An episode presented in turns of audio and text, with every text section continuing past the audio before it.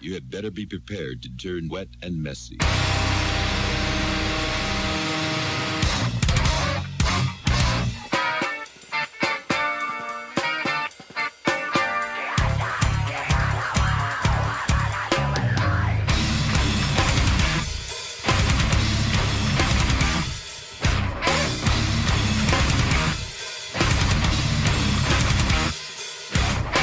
Vai ser sessão nostalgia, mais histórias do Barretinho, tá ligado? Beleza, então, começando mais uma edição aqui de Apinha Talk Show. Hoje com um convidado especial, Felipe Barros David Dust. Fala aí, Felipe. E aí, meus chapas, como é que vocês estão? Tudo bem? Eu nunca vi ninguém te chamar de Felipe, todo mundo te chamar de Barros, mano. Cara, não, pode chamar de Felipe, sem problema. Certo, então eu vou, eu vou- tentar chamar de Felipe hoje. Hoje em dia, as pessoas me chamam mais de Felipe do que de Barros. Sério? Pois é. Acredite se quiser. E antes, como é que era? Era Só, só família? Não, né? Minha família me chama de Barros. Barretinhos, Barretinhos, Barretinho, né? Barretinho é Barrinhos, Barretezão, todos os tipos, todos que você pode falar. Barretinhos, inclusive, veio a parte da minha mãe me chama assim, até hoje. É, ao mesmo tempo que tinha muitos Felipes, tinha muitos Barros também. Então, virou é, é, ve- versões. E aí, então, Barros, você foi o saudosíssimo baterista David Dust e agora você tá aí se arriscando em novas, novos mares e em todos os sentidos, né? Conta aí pra gente como que tá a sua vida hoje, onde você tá, o que, que você anda fazendo. É, cara, pô, obrigado pelo convite, primeiramente. Pô, eu que agradeço pela, por estar aqui, mano. É, que segundamente é um prazer inenarrável, pô, falar sobre qualquer coisa, cara. Eu sou um cara que eu tenho todo dia, eu sou, sou muito, tenho muito bom humor, assim, tenho muita alegria pela vida, independente de qualquer problema. Sempre foi assim, desde a época da vida, vocês podem lembrar que eu sempre fui um cara bem pra frente, meio solto. Sim, sim, eu lembro. hein? Inclusive, duas lembranças que eu tenho de você. A primeira vez que eu te pedi um autógrafo. Pô, que isso. Duas frases que eu nunca vou esquecer. Foda-se tudo de pau mole e o desenho do caralho da asa. É, cara, eu era esse tipo de cara, né? Molecagem total nessa época. Não que eu não seja, não. acho que eu nunca perdi isso, né? Uhum. Mas eu acho que é um negócio que, cara, é importante a alegria, né, mano? É, acho que assim, todo dia é uma chance nova da gente recomeçar e fazer a parada melhor do que o dia seguinte. E nada melhor do que estar feliz, né? É muito, é muito fácil reclamar, né? Acho que é muito mais difícil você agradecer e ser grato pelo que você tem e, mano, e bola pra frente, vamos aí. Eu sempre fui um cara assim, né? Sim, sim. Acho que eh, esse foi meio que um my motto, né? É, foi sempre estar meio de bom humor, independente do que for, assim, independente da, da, da bad ou na, na, na- no tempo bom, tá ligado? Eu acho que é isso que tem me mantido sobrevivendo todas essas aventuras que me aconteceram por aí, né? Certo, e foram muitas aventuras, né? Conta aí pra gente. Agora você tá falando de.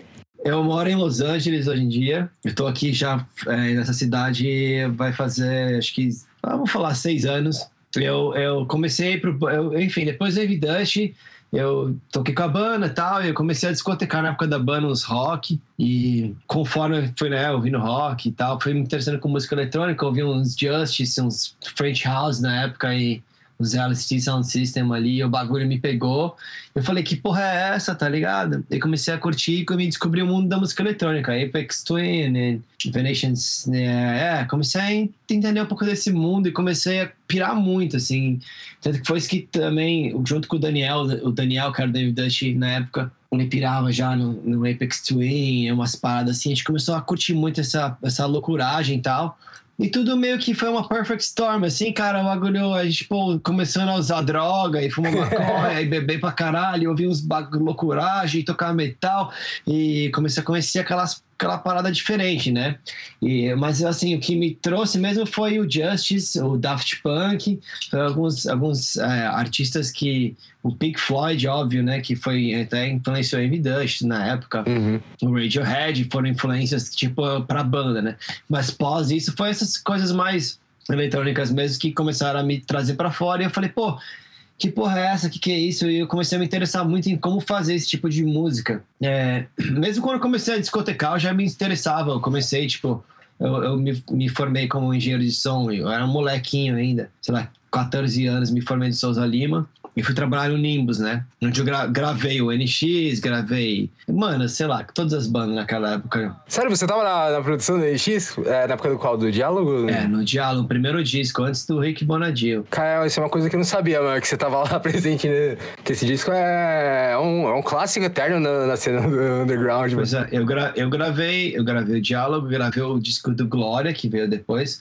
Na mesma época também eu traquei aquele, aquela, o Four-Way Split EP, que era o Additive, Glória, Heffer e o NX, eu acho, sei lá, não lembro quem, mas Dead Fish. Sim, sim, outro, outro registro clássico da cena brasileira. Pois é, eu, eu fui o cara que gravou aquilo, cara. Tava em Sound Engineer. Caramba, eu não sabia disso.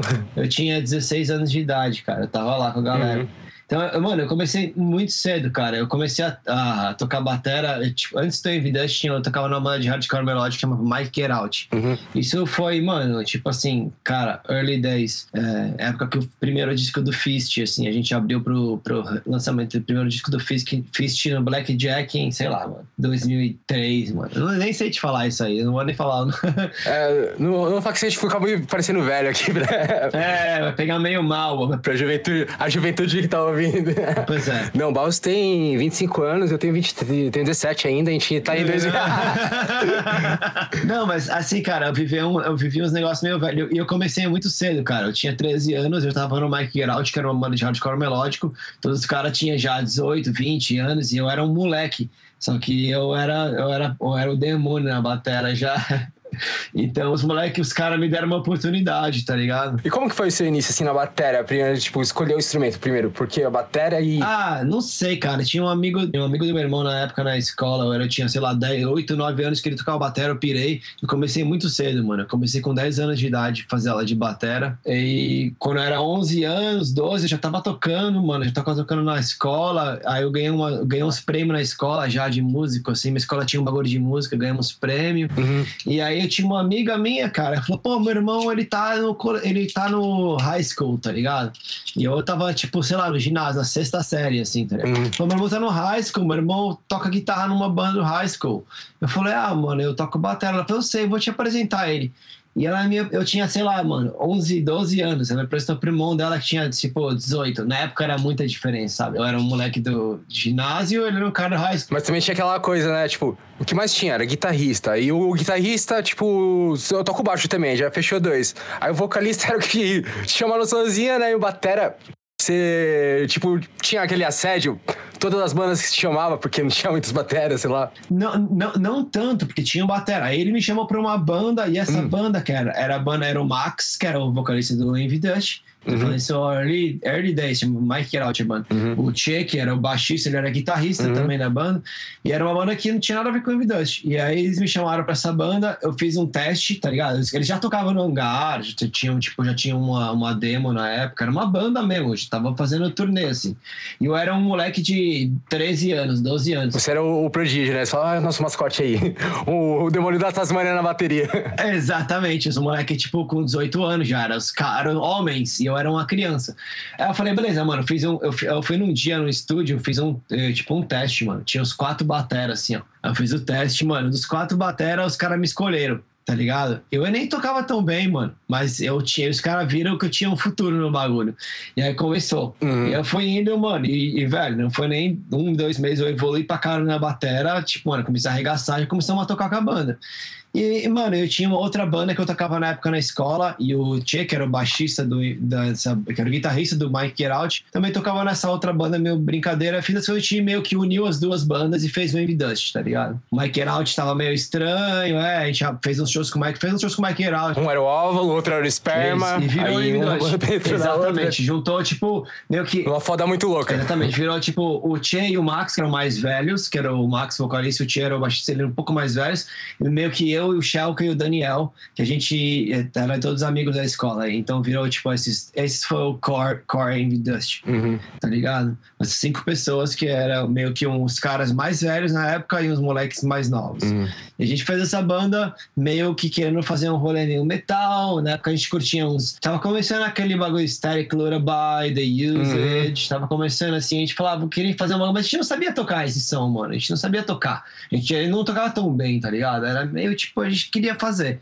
Era meio uma ideia, assim. Uhum. E daí tinha umas influências de new metal, né? Korn, Limp Bizkit. System of a Down, já tinha todo essas- esse lado vindo, né? É, Essa geração não teve como fugir dessas influências, né? Que isso, é, Slipknot, né? Isso aí formou a gente pesado. Sim, sim. Então, assim, a gente veio nessa ideia e, e foi virando, cara. Então, o Evidente foi uma mistura de um, um hardcore melódico com um pouco desse new metal, vou falar, tá ligado? Sim, sim. E foi virando isso aí, cara. Eu lembro que quando eu conheci o Envy Dust foi. Eu tinha o quê? Uns 12, 13 anos por aí. E eu tava, sei lá, no primário ainda, no. É Elementar que chama aí, né? É, sei lá, Element- Elemental School, é tipo, sei lá, não sei também. Eu só lembro disso quando eu ver o Eu Simpsons. fui na escola aqui, cara. É, então aqui no Japão também. Eles falam que é coco, né? Que é colegial, né? Porque coco, coco em japonês também é aqui, né? Cocô, tá ligado? Tipo, então eu, eu- é foda, é foda, é foda. Esse idioma é do caralho, meu. Japão maravilhoso. É legal, legal pra visitar, mano. Pra viver é um pouquinho difícil, mas eu recomendo, mano. É uma aventura. Eu moraria no Japão. Eu moraria em Los Angeles, Berlim ou Tóquio, é isso aí. Cara, você tem a cara de Tóquio, sabia? Eu estaria lá com certeza. Um dia, inclusive, se, der, se tiver a oportunidade de vir aqui, que eu te for nessa estadia. Não, eu só tô esperando o corona baixar aí. Já tava na. Eu tô perto, inclusive, nem é tão longe. É, questão de, de esperar o corona acabar um pouquinho aí, o mundo, o mundo voltar um. que- Quem sabe, né? Voltar um pouco ao normal pra gente poder viajar de novo. Sim, sim, né? Que esse, esse ano, basicamente, a gente pulou, né? Tudo que tava planejado não, não teve como. É, esse ano virou ano que vem. É, virou pré-2021, né? Exatamente. Infe- Infelizmente. Mas tudo bem, cara. É isso aí. né? Felizmente, surgiu muita coisa legal. Esse podcast surgiu pela semana de lockdown que teve aqui, tava meio entediado. Eu falei, vou aproveitar que o pessoal também tá em lockdown, vamos chamar alguém pra, pra participar e acabou rolando. Eu acho que isso que é a coisa mais importante. A lição disso tudo é, é exatamente essa, cara. É, é achar um meio de socializar mesmo dentro desse caos que tá rolando agora, entendeu? Eu acho que é uma lição importante para todos nós. Sim, sim, transmitir pra outras pessoas, né? Acho que Sim, cara. todo mundo tava ali, o que eu vou fazer, né? Eu falei, pô, gente, eu vou fazer uma coisa aqui pra vocês ouvirem. É maravilhoso, ainda bem que, que temos a oportunidade de fazer. É, achar o lado bom das coisas ruins, porque a vida é feita disso, né? É, cara, é- é- eu acho que eu acho que assim a gente tem que tomar muito cuidado hoje em dia com a- o, o- eu acho que não é com as notícias ou com o meio que você vê, mas a- o, o tanto de tempo que você coloca em coisas que não são relevantes para a sua realidade. Eu acho que esse é o grande erro no momento. Sim, é meio que uma, um, grande anestésico, só que. É, fumar um cigarro, cara. Você fica, você fica a, a, a abstinência de abrir o celular, entendeu? É, mas o que eu vou fazer? Eu vou ver o vídeo. Eu vou citar um exemplo porque é o mais famoso, mas sem criticar o, Felipe Neto. Aí você fala, pô, eu vou ver o vlog do Felipe Neto. Não sei mais se o Felipe Neto continua fazendo as mesmas coisas, mas, pô, cara, você fica vendo ele jogando um jogo, aí no outro dia você vê ele, sei lá, indo passear e tal. Aí fala, cara, você tá deixando de viver a sua vida pra ver o cara vivendo a vida dele. É, exatamente, cara. Não é uma coisa essa- estratosférica que tá fazendo, tá fazendo coisas normais que você pode fazer você mesmo. Tá? É, acho que é isso, cara. Acho que, acho que todos nós, acho que é um momento de aprendizado também da nossa ci- civilização agora com o celular, né, cara? É, o celular virou uma coisa. Muita acessibilidade. É, muita, tipo assim, cara, uma extensão do seu cérebro. Então você tem que tomar esse cuidado de entender que tem um momento de você poder acessar esse, esse cérebro e tem um momento que você tem que lembrar que você tem que viver o seu cérebro, a sua realidade, o seu sentimento. Sim, você tem que exercitar ele. É, exatamente. Então, é, esse é o cuidado maior que acho que a gente tá aprendendo. Acho que daqui mais uns 5, 10 anos a gente vai tomar um controle um pouco das. Acho que a gente consegue achar um, um equilíbrio, porque acho que Exatamente. também a gente tá pegando saltos muito grandes né, em toda a facilidade. É, lógico. Acho que o que a gente tá vendo, inclusive agora nos Estados Unidos, né, falando sobre. Não querendo falar sobre política, e, mas falando, acho que é meio que isso. É o reflexo de uma, de uma sociedade que, infelizmente, ficou perdida no quesito de o que acreditar, o que é verdade, o que não é. E Uhum. E tem que entender que, cara, a sociedade tá aí, cara. Existe, sabe, democracia existe, não é assim, política existe também. E as pessoas estão meio perdidas, é, é um momento meio de. bem tenso nesse momento para todos nós. Uhum. Mas também, é, eu acredito, na minha visão, eu sempre sempre foi, acho que as coisas dão certo para mim no que eu faço também por causa dessa visão de, de, de, de ser meio feliz com a vida e acreditar na melhora. Uhum. Se você, acho que a energia que você coloca é muito importante Uhum. nas coisas. Então, a, a gente não pode olhar também só nas coisas ruins, tem que ver que ao mesmo tempo também a gente tirou um fascista do poder, que ao mesmo tempo as coisas podem melhorar, um momento de, de mudança Sim, sim. né?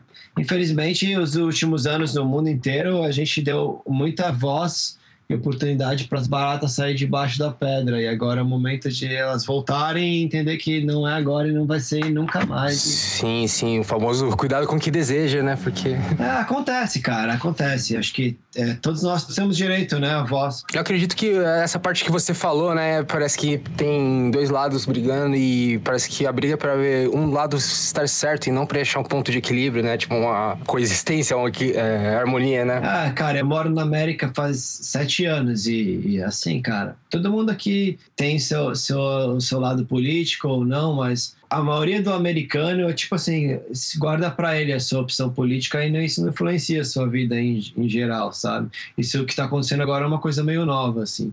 Todo mundo, apesar de ser republicano ou democrata, independente, é meio que, tipo, mantém para você mesmo a sua opinião, sabe? Porque se, se resolve no dia da votação. Uhum. Isso é uma coisa meio nova, uma coisa que está acontecendo por causa que as pessoas estão sendo tendo uma lavagem cerebral, né? É tipo igual na época que rolou Segunda Guerra Mundial, que teve o nazismo Uhum. e, enfim, que foi o início da esse cara aprendiz, aprendizado do marketing, né? Sim, sim. de usar propaganda e coisas para guerra e governo. Eu acho que é meio que é isso que a gente está sentindo agora. Foi a de- democratização da internet que, que infelizmente trouxe também esse lado negro de pessoas que, cara, são ignorantes, né? Não conseguem é, distinguir o certo do errado e o, o you know? e se deixaram cair por isso. Mas eu acho que cada dia é um dia novo para aprender, para melhorar e, e cara, é, tende a melhorar, graças a Deus. Graças a Deus, pelo menos aqui nos Estados Unidos, apesar dos pesares, das coisas ruins, tipo assim,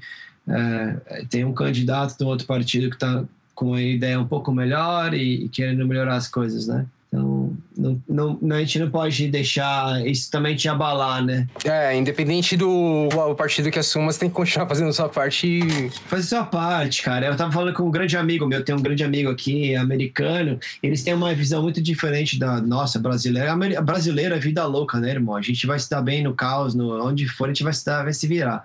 Os americanos aqui são meio, eu chamo os caras de canela fina, né? Esse cara, amigo me ligou, ah, cara, tô super, não consigo parar de pensar nisso que tá acontecendo, que invadiram a capital tal. Eu falei, cara, meu amigo, você tem que entender que, tipo, a, a vida que segue, cara, tipo, você podia estar lá, você não podia. Tem coisas que você pode fazer que estão ao seu alcance. E tem coisas que você não pode, sabe? Você pode, tipo, ajudar uma instituição de caridade no seu bairro. Você pode, mano, é, doar dinheiro pra, sei lá, alguma parada. Coisas que você pode fazer. Tem algumas coisas que você não pode. Esse, esse foi o tipo de coisa que, tipo, você fez sua parte. Você foi lá, você votou. E agora é o momento de você, tipo, pelo menos manter a calma e, e, a- e entender que, que o máximo que você pode fazer, você já fez. Sabe? A gente, no fim das contas, a gente é. Quem, quem somos nós, né? É, e na- verdade isso devia ser uma passada de responsabilidade, na verdade. Você fez a sua parte acreditando no que o cara falou, tá ligado?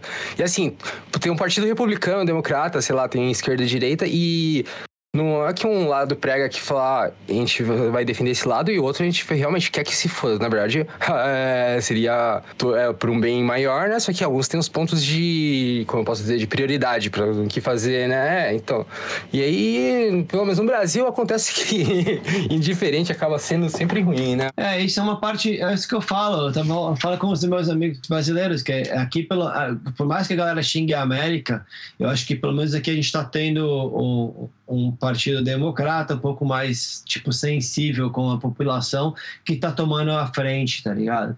No Brasil, por exemplo, tá acontecendo a mesma coisa, mas não tem ninguém do outro lado para representar a população, é, sabe? Uhum. Então, eu acho que assim, Isso é um problema, né? Que a, a falta de uma figura, um líder, né? Porque é, a pessoa acaba sendo maior do que a ideia, né? Tipo, e o importante é o. Cara, aqui na América, na América mesmo, eu acho que o, Biden mesmo, apesar, apesar de tudo, ele não, é meu, ele não é meu favorito, não é. Mas, cara, ele é uma pessoa que consegue passar um, senti um sentimento de paz e serenidade que o país precisa nesse momento. Então, é isso, beleza, mas não é meu favorito? Não é, é de ninguém, mas o cara pelo menos tá, tipo, tipo assim, parando um pouco a guerra, sabe? Tipo, apaziguando o negócio e deixando as pessoas mais tranquilas. E eu acho que isso, é, o mundo inteiro precisa disso agora. Cara. Eu acho que sim, acho que um momento de paz com todo mundo respirando, é mais fácil a gente falar, e agora, vamos, vamos resolver alguma coisa? We are the world, man. É isso aí, cara. É, esse é o momento. Porque, assim, não dá, tá tudo tão fodido num ponto que ou a gente, tipo, joga a toalha e fica de bem, dá a mão e resolve essa porra, ou tão fodido mesmo, entendeu? Sim, sim, se você não tiver um pontinho de esperança, é aí que você se afunda mesmo nessa loucura toda, né? É, cara, aí E, é... pô, é muito bom ter esse jeitão igual você tem, tá ligado? Tipo, você anima o lugar, tá ligado? É bom pra caramba. Eu acho, eu acho que a chave do sucesso da vida é essa, cara. É a, é a alegria, irmão.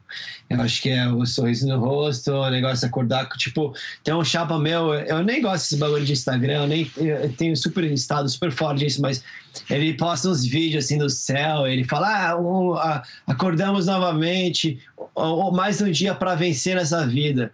Eu acho que a gente tem que sempre acordar com essa motivação, tá ligado? Uhum. E eu acho que é isso que eu sempre vou levar comigo, é mesmo morando fora do Brasil, como brasileiro, essa motivação de estar tá alegre tipo, estando fudido ou estando tudo certo, tá ligado? Sim, mano. E pra quem é engraçado, igual esse cara, esse camarada seu, você falou que ele é desse jeito, né? E acho que, sei lá, às vezes a primeira vez que você vê um cara sendo assim, você fala, nossa, esse cara é tipo uma boba alegre. É motivação. Só que é meio contagiante, tá ligado? Ele faz todo dia, uma hora você vai é, faz junto com ele, tá ligado? Porque é uma coisa que levanta, né, mano? Tipo, pô, Lógico. começar o dia bem, né, mano? Exatamente. E aí isso vai, isso vai te levar à minha história, cara. Porque eu acho que a maior lição de vida que eu tive é, nesses anos todos foi isso. Essa, é, eu acho que é essa energia, tá ligado? Essa energia de estar no bom humor, mesmo no pior dia da sua vida. Porque, cara, é, tudo que a gente vai levar daqui é essa energia, cara. Se você não, não tiver a energia boa, você nunca sabe se é o seu último dia aqui. Então, se você teve um mau dia, se fudeu, cara. Poderia ter sido o melhor dia da sua vida, mas você fez ele um mau dia, então. Você não deu oportunidade, né? Não deu oportunidade, cara, exatamente. Poderia ter sido o melhor. Mas é, a gente tem que acordar com tem que ter essa determinação, cara. Mesmo que, é, que, a, que a vontade não exista, a determinação tem que estar tá lá, cara. Sim, sim. E aí isso se aplica legal nessa história que você contou, né? Como você começou, pô, você era um molecão no meio da, da galera grande, né? Pô. Pois é, cara. Não, então a chance maior é dos caras entrar, né? Mas, pô, você tinha seu, seu, sua essência, né? Musical, seu demoniano da Tasmânia. Né? Exatamente, eu era um moleque porreta, mano. Eu era um moleque porreta. E aí, o bagulho foi essa história. Eu entrei na banda, Daí a gente começou, depois de uns anos, parece já um ano que tava tocando com os caras tal. Já, a gente fez uns shows, tocamos no Hope Harry, a banda rolava. A gente abriu pro Heffer, era uma banda de hardcore melódico, eu já tocava. E aí, depois de um tempo, cara, a gente uniu as duas bandas e fez um Evidante. E aí, cara, começamos a tocar e o Max, na época, e o Tchê, eles já estavam na cena mais do que a, a, o resto da banda, né? Eu já tava meio com eles. Foi muito bom, cara. Eu, eu, eu tenho que, tipo, tirar o chapéu para pro Max e pro Tchê na época ali, porque eles eram os caras que já estavam na cena, já estavam tocando contra a banda. Então isso ajudou muito. Não foi que a gente começou, tipo, ah, vamos abrir show agora. Não, a gente já tinha uma banda, uhum. já tava, já fazia, sei lá, pelo menos três, quatro anos que eles estavam trabalhando na banda. A gente já tinha fita cassete, a porra toda. Então foi assim, não foi. Não é que o Envy Dust também começou do zero zero, né? A gente já, já tocava no Blackjack na época, no algumas casas underground. Uma, uma vivência, né? Já tinha uma vivência. Então a gente começou uma banda nova. A gente falou, ó, a gente tinha essa banda nova. Mas a gente com a banda nova, a gente passou por tudo. A gente fez o festival de, na época do Denão, Salve Denão, que era, mano, o filho do, do dono do Bordog, que ele era o dono do Hardcore Brasil.net.com, não vou lembrar agora, mas era um site foda. Tinha o Punknet na época. Punknet. Hardcore Brasil chegou na sequência. O Punknet, a Mike Geraldo saiu muito no Punknet na época. Punknet, uma vez eu ganhei um ingresso na promoção dele, salve Punknet, valeu. É, meu primeiro show no hangar foi com o Mike Out, não foi com Evidente, veja bem. Quantos anos você tinha? Eu tinha 13 anos, cara, de idade. Caralho, 13 anos eu já tinha tocado no hangar, mano. gente tocava no hangar, batendo. A primeira vez que eu toquei no hangar, eu tinha 14 anos também. Tipo, eu falei, porra, que sensacional, né? Porque eu tinha visto um show um tempo antes do Walls of Jericho. Sim. Que ia ser a gravação do DVD deles. E foi o primeiro show que eu fui assim sozinho, tá ligado? Sim. Porque na época é, o pessoal curtia lá os HC mais nervoso, né? E eu, tipo, gostava de uma mina, tá ligado? No MSN. Lógico, Que ela falou que ia no show. Eu falei, mano, eu vou no show porque ela vai estar lá, mano. Aí os meus amigos que iam não colaram, mano. E ela também não. Aí, tipo, foi o primeiro show de pancadaria que eu colei sozinho, fiz amizades, tá ligado? Eu tinha 14 anos. Curtiu o show, né? É isso. Vou pra roda. Um show grandão, mano, que um, não sei, gostou, gostou de mim porque eu era molecão doidinho, tá ligado? Lógico. Aí ele, eu falei, cara, eu quero tomar uma coisa. Ele, você quer tomar o quê? Eu falei, um conhaque. Eu nunca tinha tomado conhaque eu comprei na televisão. Ele pegou, comprou um conhaque pra mim. Aí falou, toma rápido que o segurança vai vir, mano. Aí eu peguei e virei, tá ligado? Ele pegou o copinho na minha mão. Aí o segurança chegou, se deu o conhaque pra ele? Ele, não, mano, olha a cara do moleque. Eu ficou o bagulho assim, talado, né? Queria dar um... Quero vomitar, né? É, mano, foi um show sensacional, mano. Putz, mano. e Era pra ser gravação do DVD, só que acho que tem uma treta lá com a, com a gravadora que era Trust Kill na época. Aham. E foi foda, mano. anunciou. Tem um pôster no meu quarto até hoje, gravação do DVD e nunca saiu o DVD. Mas hardcore é cheio dessas coisas, né? Tipo. E assim, voltando nessa parte do que você tá falando das influências também, né? Que você citou, pô, citou Radiohead, Pink Floyd, tá ligado? E acho que essa é uma parada que, se você ouve bastante cavoca, você entende. Tipo, ah, eu, eu entendo a influência disso no Envidas. Ah, pra caralho. Só que na época, acho que também, como você- vocês pegaram um boom né, das bandas, tipo, que você tá falando Finch, The Usage e tal, e a- a- tinha o Alex on Fire, né? Tipo. Você é louco, sou muito fã. E eu lembro que quando eu ouvi Envidas a primeira vez, foi num. Eu tinha conhecido um pessoal na internet e tal, tipo, montar banda e tal. E era, a gente tava tentando montar uma banda meio. Pegadinha no metal mesmo. A gente queria fazer uma coisa meio 36 Crazy Fishes, meio. E, e o guitarrista gostava muito de Trice, né? Riff pra caralho, né? Essas coisas. Aham. Pô, Trice era foda. Trice é sensacional, até hoje eu sou viciadaço. É, Trice é o, o eu acho que é tipo assim, o Hancock é o Trice bras- brasileiro, os moleques piravam muito. Tipo isso, né? Um, um bagulho que. Um som que transcendeu pra caralho, né? Salve pros meus amigos do Hancock, crescemos juntos, estudamos juntos Pô, na mesma eu vou dar um escola. spoilerzinho aqui, mano. Eu tô planejando fazer uma com Teco aqui, um podcast com Teco. É isso, Teco, mano, forever in my heart. Ele é meu irmão. A gente estuda na mesma escola, unidades diferentes, mas a gente é. Sério também? é, a gente é. Caralho, que legal. Tipo, todo mundo meio que se conheceu ali. Não, você não tá entendendo. Teco, mano, meu irmão, todos os caras. Candinho, Candinho, não sei se o Candinho vai ouvir isso, mas Candinho, eu te amo. Candinho é meu chapa. Os caras todos. Canjinho, toca o violão. Ale, ó, ó, o Ale também. Que isso, o Ale, mano, a gente aprendeu o rudimento de batera junto. O Ale é meu irmão, desde a época do Nimbus ali. Cara, você não tem noção como eu come- eu conheço todo mundo, mano. É, vocês dois são dois batera bem brutos, né? Tipo, vocês têm, tem mesmo essa. pegar a mesma escola. Ó, é, O Ale é um absurdo, eu aprendi muito com ele. Ele é um professor pra mim, ele é um puta batera. Eu, eu mano, eu era mais poser do que batera. Ah, que isso, mano. Pô, a pose é da hora também, mano. Eu tocava legal, eu sabia tocar minhas músicas. Então, e aí o que eu tava querendo chegar aqui, na- nessa época toda teve Finch, teve The Users e tal, e, pô, o Envidust também lançou nessa época aí, mais ou menos. A primeira vez que eu ouvi o CD, tinha me passado aquela música Pra Mim Você Não, né? O moleque falou, "Ô, tem essa banda aqui nacional também, toca pra caralho, Envidust e tal, mano. Certo. Aí, pra mim, pô, foi meio difícil a primeira vez, assim, assimilar tudo, né? É uma música meio curta, rápida, papo. Sim, é muita informação, né? É, então, só que ao mesmo tempo, porra, mano, isso aqui é nacional, isso aqui tá sendo feito agora, tá ligado? Sim. Tipo, não, não era uma época que eu tava ouvindo músicas que eu parava pra. Peraí, o que, tá acontecendo, né? Sim. E aí eu lembro que eu comprei o CD, o Quando Estar Vivo Não Basta, um dia que eu. que na época tinha um costume, né? Meus pais moravam no Japão, moravam com a minha tia. Aham. Aí de final de semana levava a gente no shopping, eu e minha irmã, né? Ou, sei lá, a gente né, tava começando a gostar de rock, levava na galeria do rock e tal. Sim, comprava sim. um CD, uma camiseta, né? Lógico, animal. Bons tempos. Pô, mano, aí era aquela coisa, né? Tem que esperar a semana inteira, eu vou escolher o CD. Qual CD eu vou escolher? Esco- Fala que você comprou o disco do Evidust. Comprei o disco do Invest sem conhecer um- uma música sem ser essa daí. Yeah! A capa era sensacional, animal. tá ligado? Eu falei, caralho, Boa mano. escolha, cara. Produção Valeu. nacional. Da hora, hein, mano? Obrigado. Mano, a gente que fez essa capa, você acredita? É a mão do Daniel. Eu, eu vi no Orkut essa história, mas eu não lembro. É O Danibas segurando. Qual que foi o esquema? Vocês. É o Danibas Marró. Mano, a gente, eu, eu e o Max, a gente aprendeu a fazer uma receita de groselha com. Pô, foi bem com, filme B, é, né? Foi groselha com caro, tá ligado? Caro, que era tipo açúcar, meu mel, açucarado. Foi groselha com Caro e, tipo, nesse carro a gente fez uma, uma meleca. Era a mão do Danibas, a gente decidiu que a mão do Danibas era a mão mais bonita.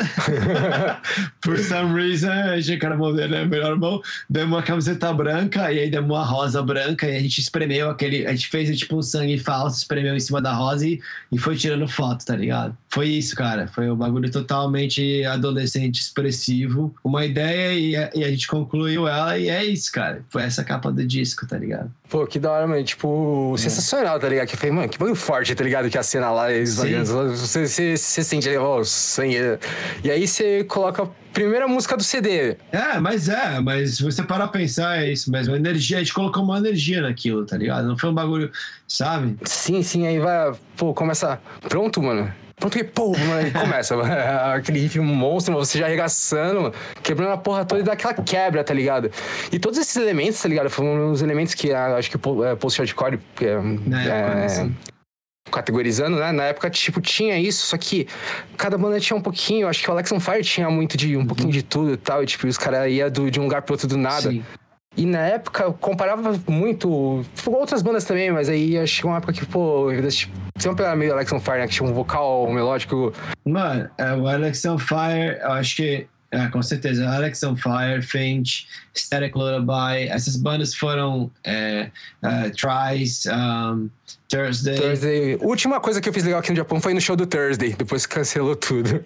Pô, Thursday era tão bom, cara. Ainda é, ainda é. Tão errado, e tão, tão desafinado, e tão ruim, e tão bom ao mesmo tempo. E uma coisa que eu também nunca entendeu é porque eu tenho, eu tenho um pouco dessas dessa noção, do, dessa concepção do Thursday, tá ligado? Que era uma banda. Eu não consigo entender por que, que ela, ela conseguiu chegar tão longe ser tão bom, sabe? Sendo que. Cara, é, é, eu te explico isso em, em, em, duas frases. É muito difícil. Fala pra mim, porque isso é uma coisa que bate na minha, cabeça, tá ligado? É que, cara, tem uma linha, uma linha muito tênue entre ser bom e ser ruim. E se você consegue navegar ela ali em cima sem cair para um lado nem para o outro, você vai ter sucesso. Tem várias pessoas, assim, vários artistas que cantam mal, mas ao mesmo tempo é tão bom. E o Thursday consegue fazer isso. É tão desafinado e tão ruim, mas faz parte com a música dos caras, tá ligado? Faz parte Sim, da. É parte da transmissão do sentimento que ele quer na música. É, é isso aí, é isso aí. É, Emotional hardcore. É animal, muito bom, muito bom. Principalmente tipo, nessa época aí, né? Quem curtiu, né? Sim, sim, mas aí eu, eu, eu lembro que, tipo, eu a princípio não gostava muito de Alex on Fire, eu adoro, tá ligado? Eu acho que também era aquela coisa, não entendi direito o que os caras estão fazendo. Que isso, Alex on Fire é minha banda favorita, talvez. E eu achava o CD da Envidust melhor que o do Alex on Fire, tá ligado? Tipo, eu achava. Não, é nós, bandas diferentes. É diferente, cara. A gente diferente. Uma influência é... absurda. acho que a comparação era pelas características, tipo, tem bastante chifre, tem umas quebras e tal, tem um vocal melódico e um. Com certeza. A gente gostaria de ser o Alex on Fire, mas a gente não conseguia. Então a gente virou, tipo assim, o, o que. Diga, não, não falando que a gente copiava, não, não, não por isso, porque né, tem várias influências, mas assim, é, é, a gente virou o que a gente virou. A gente queria sabe, ser tão legal, legal quanto eles ou outras bandas, mas a gente virou o que a gente virou. E eu acho que isso que faz parte, né? Não, vocês são legal do jeito de vocês, não, não tem essa, né? Tipo, quero ser legal igual os caras, né, mano? É isso, é isso, exatamente. Não tem quem é pior, quem é melhor, é, não. Eu gostaria, mano. Eu Alex São Paulo, pra mim, cara, nossa, até hoje eu amo, amo, amo, amo. E eu conheci os caras ano passado, cara. Foi mó loucura, assim. E e, tipo, nem acreditei que rolou, assim. Mas foi uma parada. Mas fechou o rolê aleatório? Não, não. Uns amigos. É, eu sou muito amigo aqui em Los Angeles. Do... Lembro na época tinha uma. Depois, um, no final do Dust ali, já tava até acabar a banda. Tinha os caras de uma banda chamada Cruz. É, não sei se você lembra essa banda lá do Brasil. Uhum. Eles vieram pra cá e eles, tipo, moravam aqui. E eu era amigo dos caras da época do Envy Dust, que gravei, eles tinham um estúdio é, na, no Brasil, no Bexiga e tal. E quando, a gente foi, quando eu vim para cá, vim morar aqui, meio que decidi ficar aqui, eu falei com eles, conhecia, e a gente acabou, hoje em dia a gente é tipo familiares aqui, sabe? É tipo família mesmo. E os caras hoje em dia, eles têm uma, uma, uma um, o Daniel, que era do Cruz na época, o Bater, ele é, ele é Chief Engineer do NRG, que é um estúdio aqui, tipo top 10 de Los Angeles.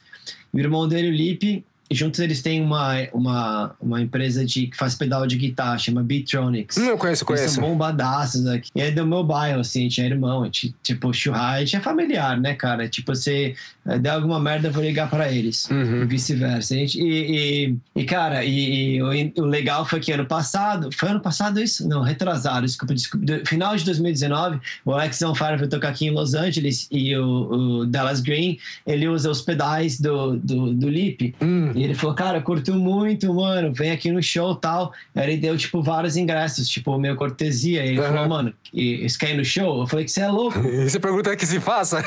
É, é, você é louco, tipo, e, tipo, isso tá, rola né, a gente tá sempre com os moleques, a gente tá sempre junto, né? Tipo, tipo Uhum. churrasco, tamo junto.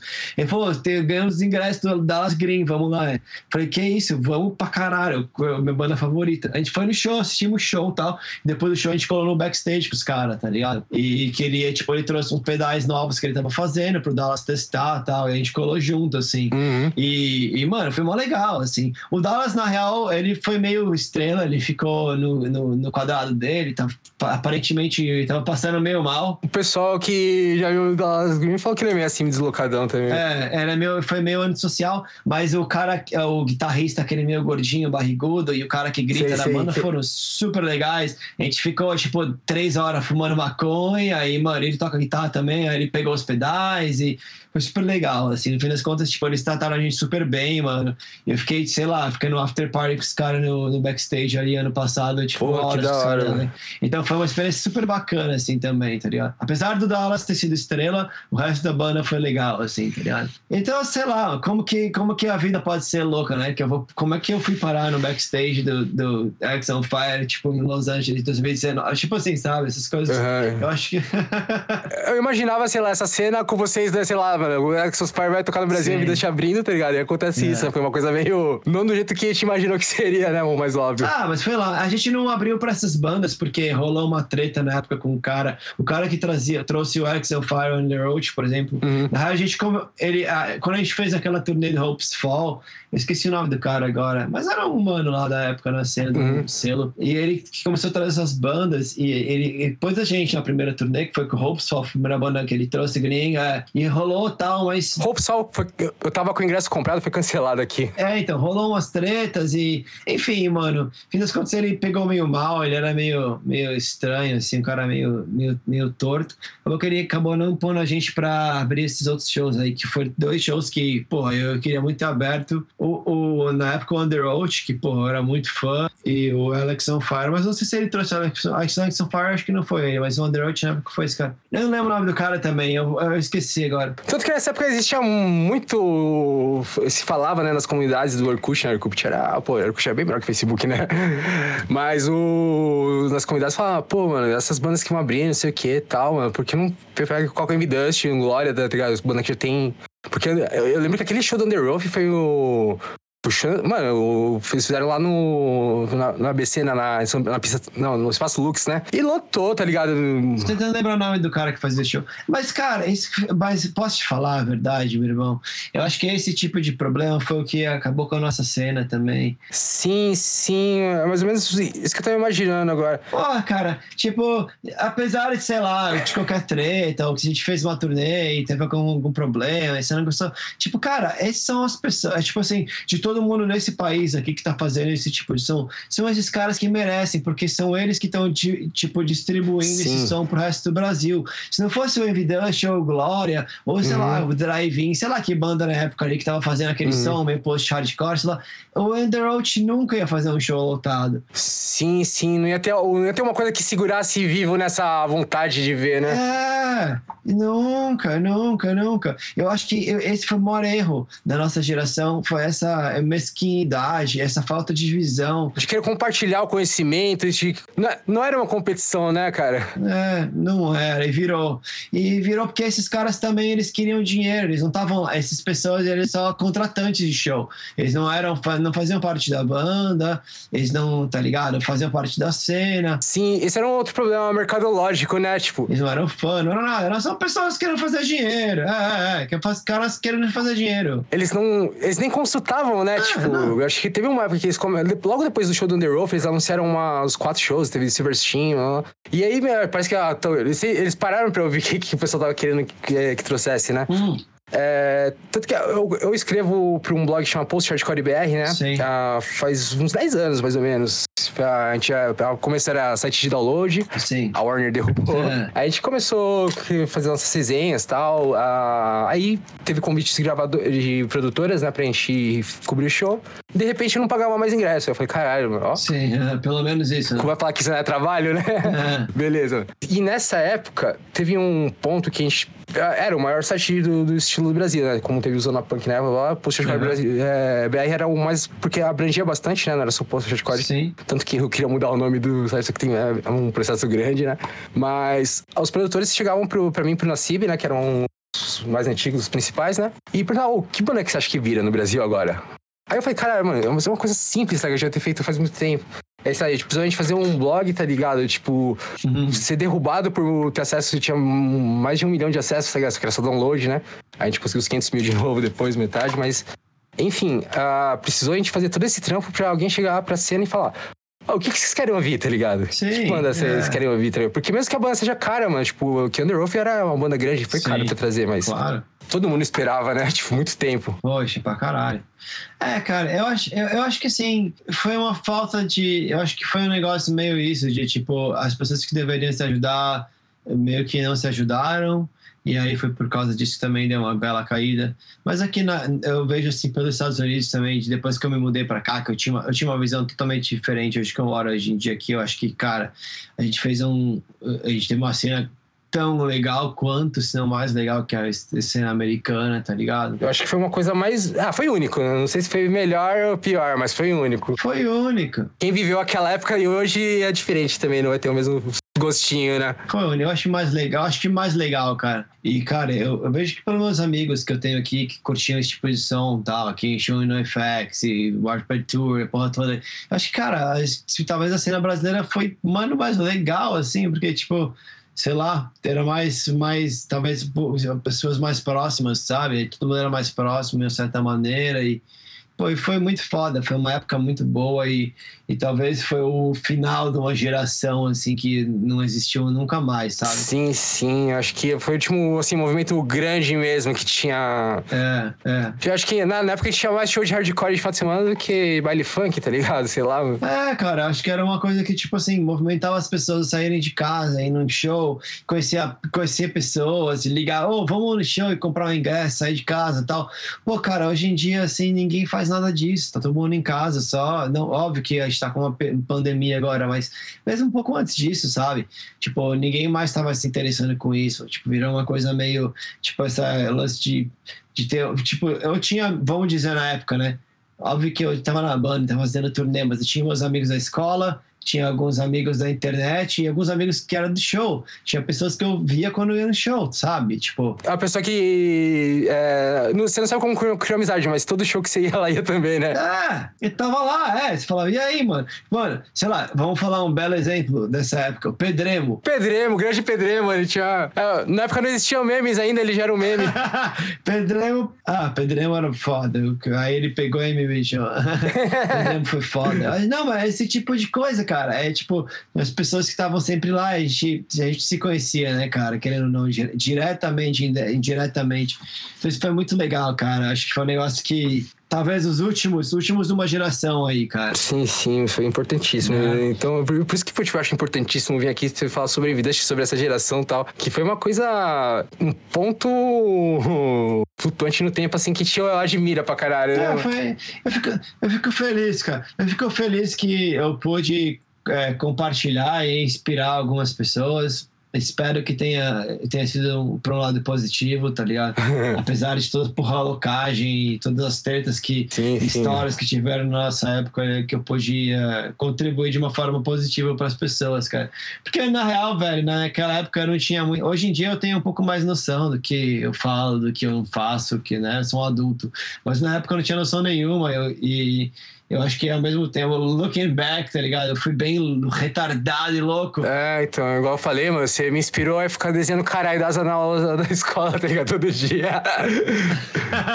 Não podia ver só lá vazia, cara. Mas, cara, eu, eu acho que eram tempos diferentes e, e, e apesar de de os pesares, tudo que eu fiz foi super saudável e dentro dos conformes, assim, digamos, né? Foi, foi sim, eu, tipo, ah, falar uma besteira em outra, mas você nunca fez uma coisa, tipo, gritantemente ruim, mano. É, eu, cara, eu, eu sempre, eu sempre fui meio, tipo, pró, pró brejas e diversão e festa e tal, mas eu acho que a minha banda precisava disso na época, porque o Max era, sempre foi straight edge, veganista e tal, uhum. desde os tempos primórdios, então precisa ter essa balança um pouco, né? Eu acho que eu, eu eu trazia um pouco disso pra banda. Ah, o combustível da alegria, tá ligado? Não precisava ser cerveja e tal. E se não existisse isso, mano, irmão, o Dust não seria o Dust não fosse Barretinhas e suas perimetragens na época ali. Sabia que tinha um dedinho seu. É, é, eu sempre, eu, eu acho que eu, eu, eu trouxe esse lado que, que faltava. É engraçado que você era o molecão da banda, né? É o cara que fala, não, não, vamos tacar fogo no parquinho aqui. Exatamente. E eu era um baterista, eu era um, é, tipo assim, vamos dizer, vamos dizer assim, o cara que tava nas sombras ali, né? No overcast, overcast. É. Eu acho que você era um dos bateristas popstars da época, tá ligado? Tipo, o Aaron do Underoath, tá ligado? Todo mundo lembra do Aaron, todo mundo lembra do. Do... Eu ganhei o prêmio Zona Punk dois anos seguidos, cara de melhor baterista. Porra. eu lembro, eu lembro. Eu nunca ganhei o, o VMB, mas eu ganhei o prêmio Zona Punk. Dois anos seguidos, uma garrafa de cachaça e eu bebi na, na mesma noite. eu, me, eu, tenho certeza que se pegar o vencedor do VMB, você, tá ligado? Você, você surrava ele. Eu nem lembro quem foi, mas, mano, eu tenho certeza que sim. Mano, eu, eu acho que assim, eu, eu, eu não sou um bom músico, assim, de tocar tão bem e tal. Eu toco ok, mas eu sempre fui um bom poser, cara. Eu sempre sempre soube é, valorizar, né? Uma, valorizar a energia, acho que energia, presença, olhar no olho ali, né? Quem, quem foi no show de Viseu sabe que quem tava ali na frente olhava bem no olho. Não, eu... O pau comia, o pau comia, cara. Pau comia. energia. É, sem, sem parar, muita energia e eu sempre, sempre fui assim. E, e se, eu volta, se eu voltasse a tocar batera, agora não seria diferente. Certo. Eu tenho uma lembrança engraçada, cara. Não sei se eu, eu vou citar citar, eu sei que aconteceu, eu tava lá, eu não sei se eu vou falar o show certo. Mas lembra a Copa do Mundo de 2006, quando o Brasil perdeu pra França? Vocês tocaram, acho que na Sky Skate Rock. Sky, caralho, certo, certo. Zona Leste, aham. Você lembra desse show? Foi um show que choveu no dia, Brasil perdeu, mó tristeza. Falou, foda-se, vai ter invadante. Todo mundo ficou alegre de novo. Começou a tocar, acho que na primeira música, tá, no, a última gota, foi. Aí, na parte da. Acabou a força. Mano, eu lembro, eu lembro. Lógico que eu lembro. Aí você continuou, tá ligado? E a galera foi cantando, cantando na capela, tá ligado? Todo mundo, o que, que vai acontecer? E do nada ele. Mano, na hora que entrou as guitarras de novo, voltou a energia, tá ligado? Mano, eu, só quem tava lá pra saber como foi mágico esse momento. Eu lembro, eu lembro desse show e eu lembro desse momento. Eu lembro, eu lembro perfeitamente. Eu falo pra todo mundo desse show, mano. Eu precisava só confirmar se foi esse dia mesmo, mas agora foi. que você tá falando. Foi nesse caso que show. Inclusive, nessa época foi um dos shows que fez essa loja.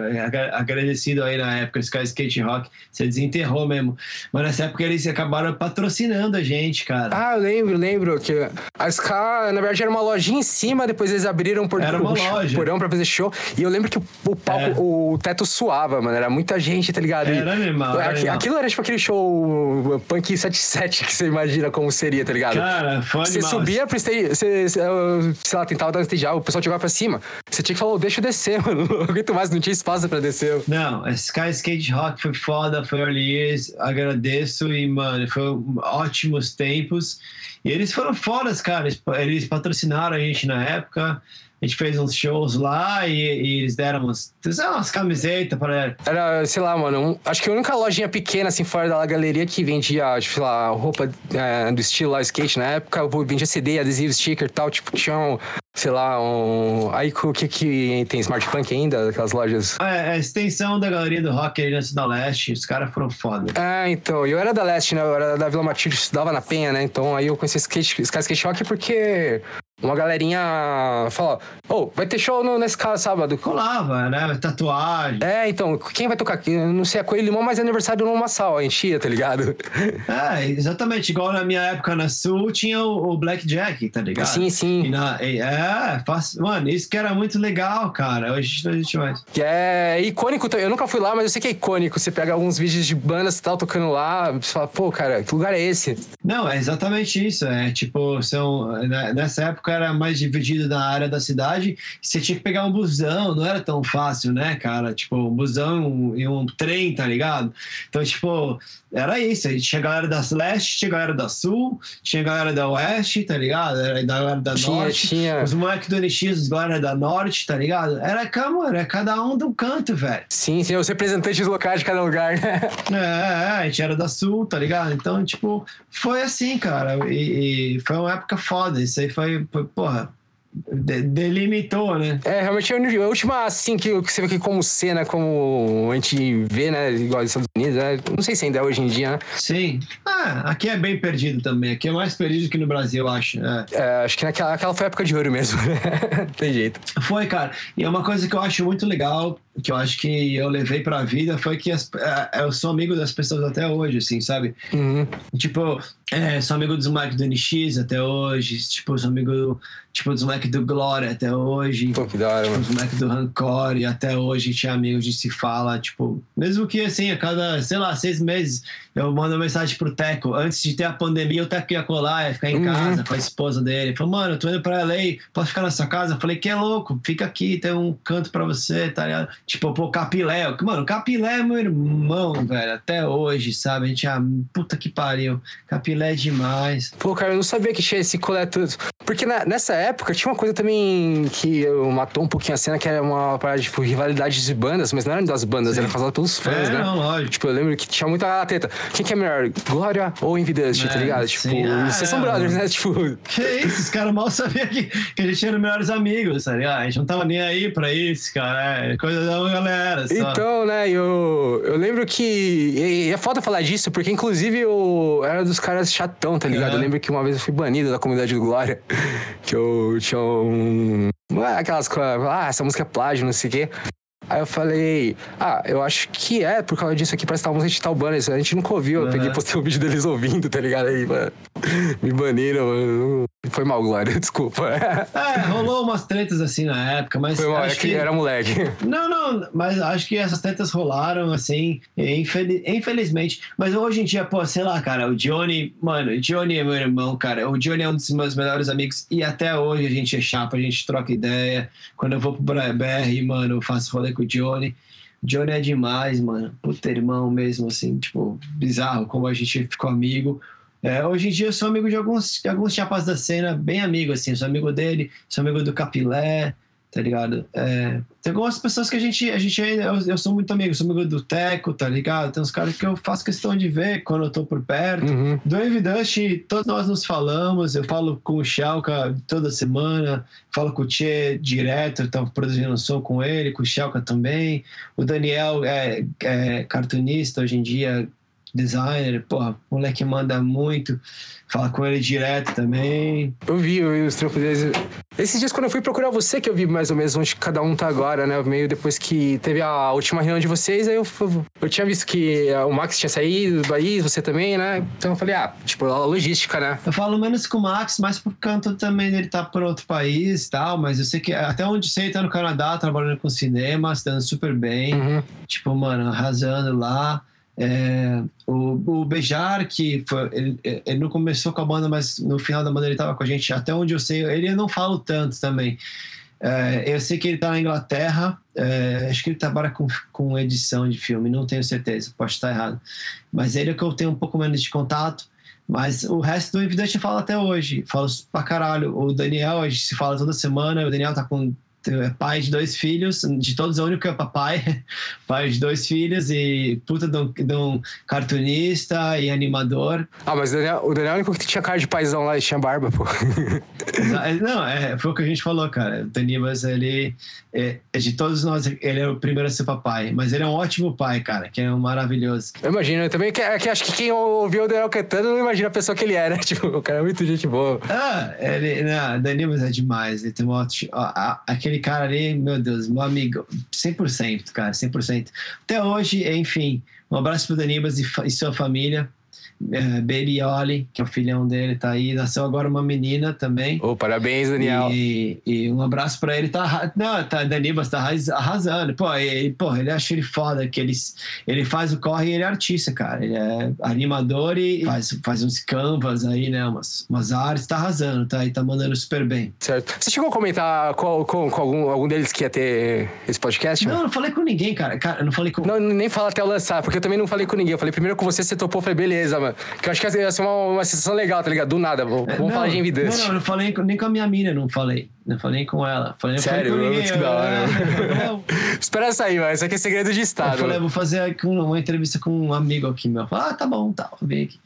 Não, mas não, não falei com ninguém. Mas não, mas tá tudo certo. Eu não tenho, cara, nós, o Envidante nós temos problema nenhum. Não, é que eu queria, só pelo hype da surpresa, o boom, tá ligado? Primeiro do ano. Sim, não, legal. Pô, vamos aí, vamos aí, vamos aí. Espero, espero que as pessoas gostem, cara. Sei lá o que eu posso falar, né? Espero que sim. Eu acho que tem muita gente que sei lá, essas histórias que a gente tá contando aqui, é, talvez a pessoa vai se recordar, tá ligado? Vai dar risada, lembrar da, Sim. nostalgia, né? Ou oh, nunca sabia, nunca soube disso, igual eu não sabia de muita coisa que você tá contando agora, pô, né? Isso aí. É, só voltando, você tava falando do Shelka, só pra gente não falar que não citou ninguém. Ah, pô, é, o Shelka, cara, mano, o Shelka é meu irmão.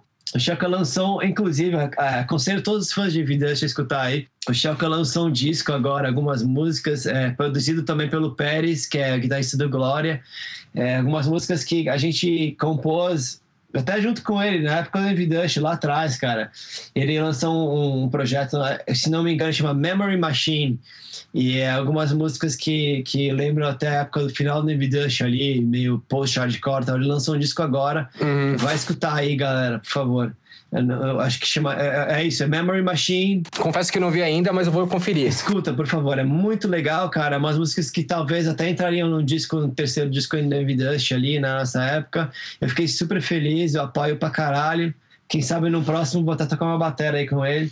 Mas é bem legal, cara. Foi o Pérez do Glória que gravou agora, que tá produzindo. E, como eu falei, a gente, até hoje a gente é amigo, né? Aí, das bandas ali. E, gravou e, cara, tá legal pra caramba. O batera do Glória agora, eu não sei o nome dele, me desculpa, mano. Não tem problema.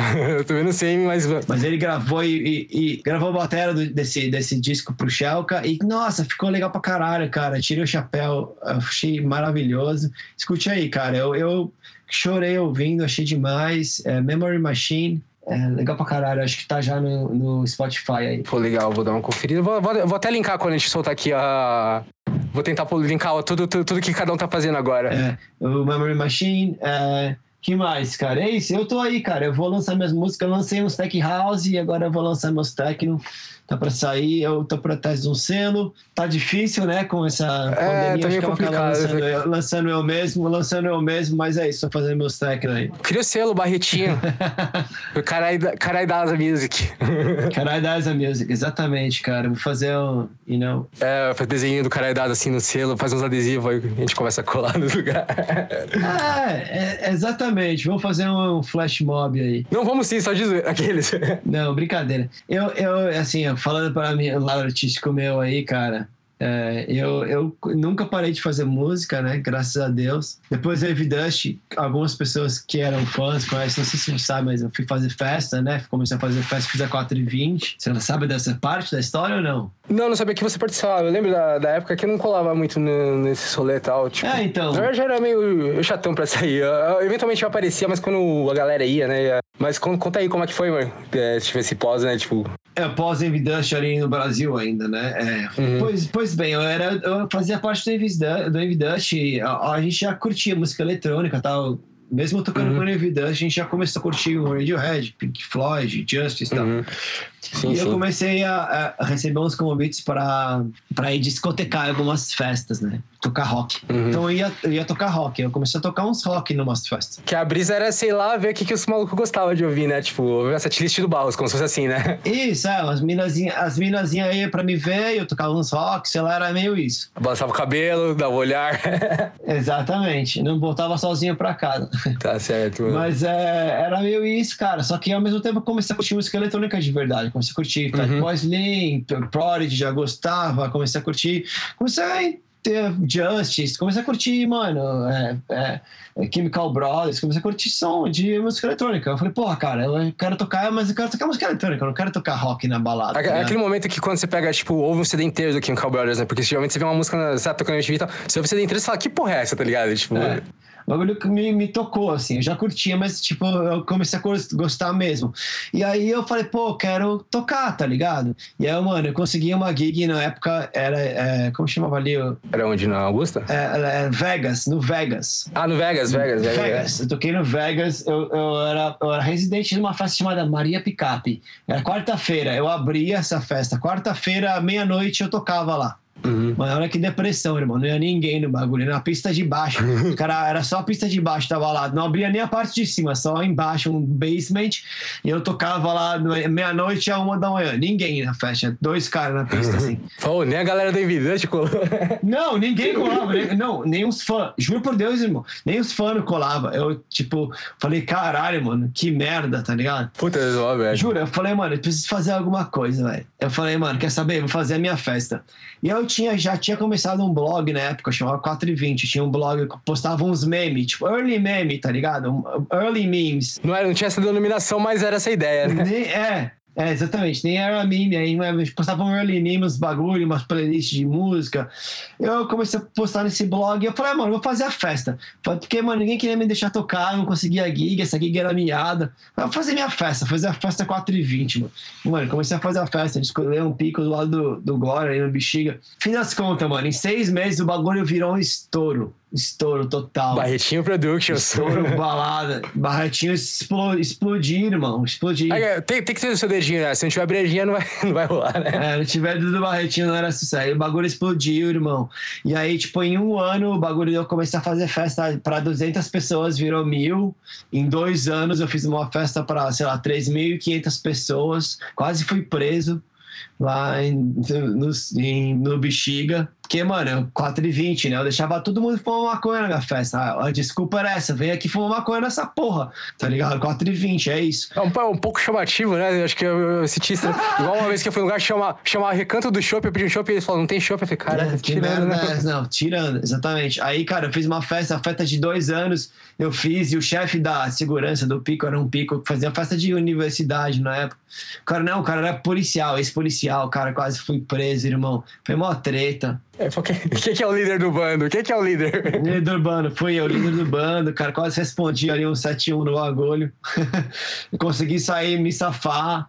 E aí, dessa aí pra frente, eu arrumei mais um clube, fiquei mais um ano no outro clube. E depois disso, eu comecei a fazer festa, tipo, nos clubes que já existia, sabe? Fui pro, pra clube de Augusta, fiz lá tal. Uhum. Fiz na, na Glória, depois fiz clube do Clique ali. Eu, eu lembro de, de alguns que teve. que eu vi o flyer e tal, o- a divulgação, que era na época da Augusta.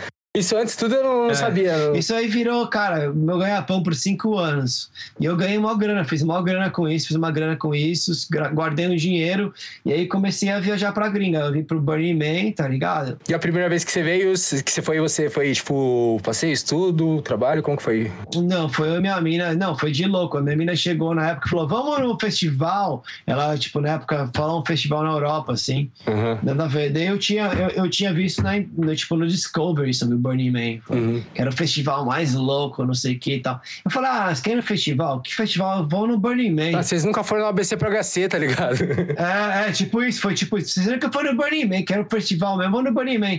Nem eu sabia o que eu tava falando direito. Eu falei, a minha mina na época falou, ah, é a mesma até hoje, inclusive. Ah, então tá bom. Mano, fim das contas, ela fez a pesquisa e falou, ah, vamos no Burning Man, vamos nessa porra. Mano, eu fui na parada, irmão, 2012. O bagulho, velho, na moral, virou meu cérebro do avesso. Tomei um LSD na parada. É, era tudo isso mesmo. Se não era, virou depois dessa, né? Não, mas é, é, é muito foda, é até hoje, é muito foda. E o bagulho mudou minha mente. Falei, não, que isso? Isso aqui é uma parada muito foda, mano. Uhum. Eu fui no ano seguinte e fui no outro ano, quando eu já tava no 2014, que eu vim pela outra, tipo, última vez, digamos assim, né? Uhum. Eu já tinha vários brother aqui, já conhecia uma galera. Os caras, fica aí, fica aí, fica aí. Eu já tinha acabado a festa no Brasil, que eu tinha brigado com meu sócio na época ali. Uhum. Já não tava muito. O negócio mudou, né? Porque eu já tinha feito cinco anos. Cinco anos muda uma geração, né, cara? É, Já, já pede uma mudança, né? É, é, cinco anos. Eu falei, ah, quer saber, mano? Juntei o dinheiro, eu tenho esses meus chapa aqui nos Estados Unidos. Eu tava na época já produzindo música eletrônica. Peguei minha gata e fui, fui, fui viajar o mundo. É, já tô, tô produzindo música eletrônica, tô com o dinheiro no bolso. Essa merda já não vai dar em nada aqui no Brasil mesmo. Foda-se essa festa, já deu. É, você teve, esse feeling que você teve tava certo. Depois disso parou essas festas, né? É, eu falei, é. Não, porque, porque, cara, eu fiz parte na época da festa, novamente, de uma transição. Tipo, na época que eu ia na. Comecei pra balada, eu ia pro, pro vamos dizer, eh, pro The Edge, tá ligado? Era tipo, segunda-feira no The Edge era rock. Quarta-feira era. ra- eh, Quinta-feira era hip hop. Sexta-feira era house. Sábado era techno. Domingo era deep house, tá ligado?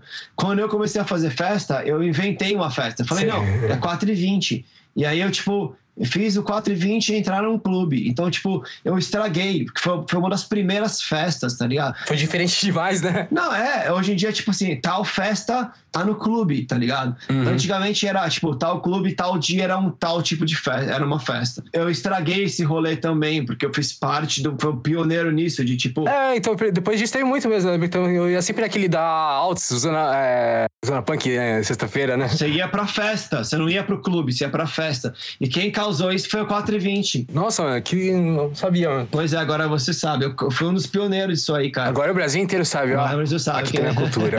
Pois é, comecei essa. é, Que eu acho que foi, um, foi um, um vírus, na verdade. Eu não acho uma coisa tão boa.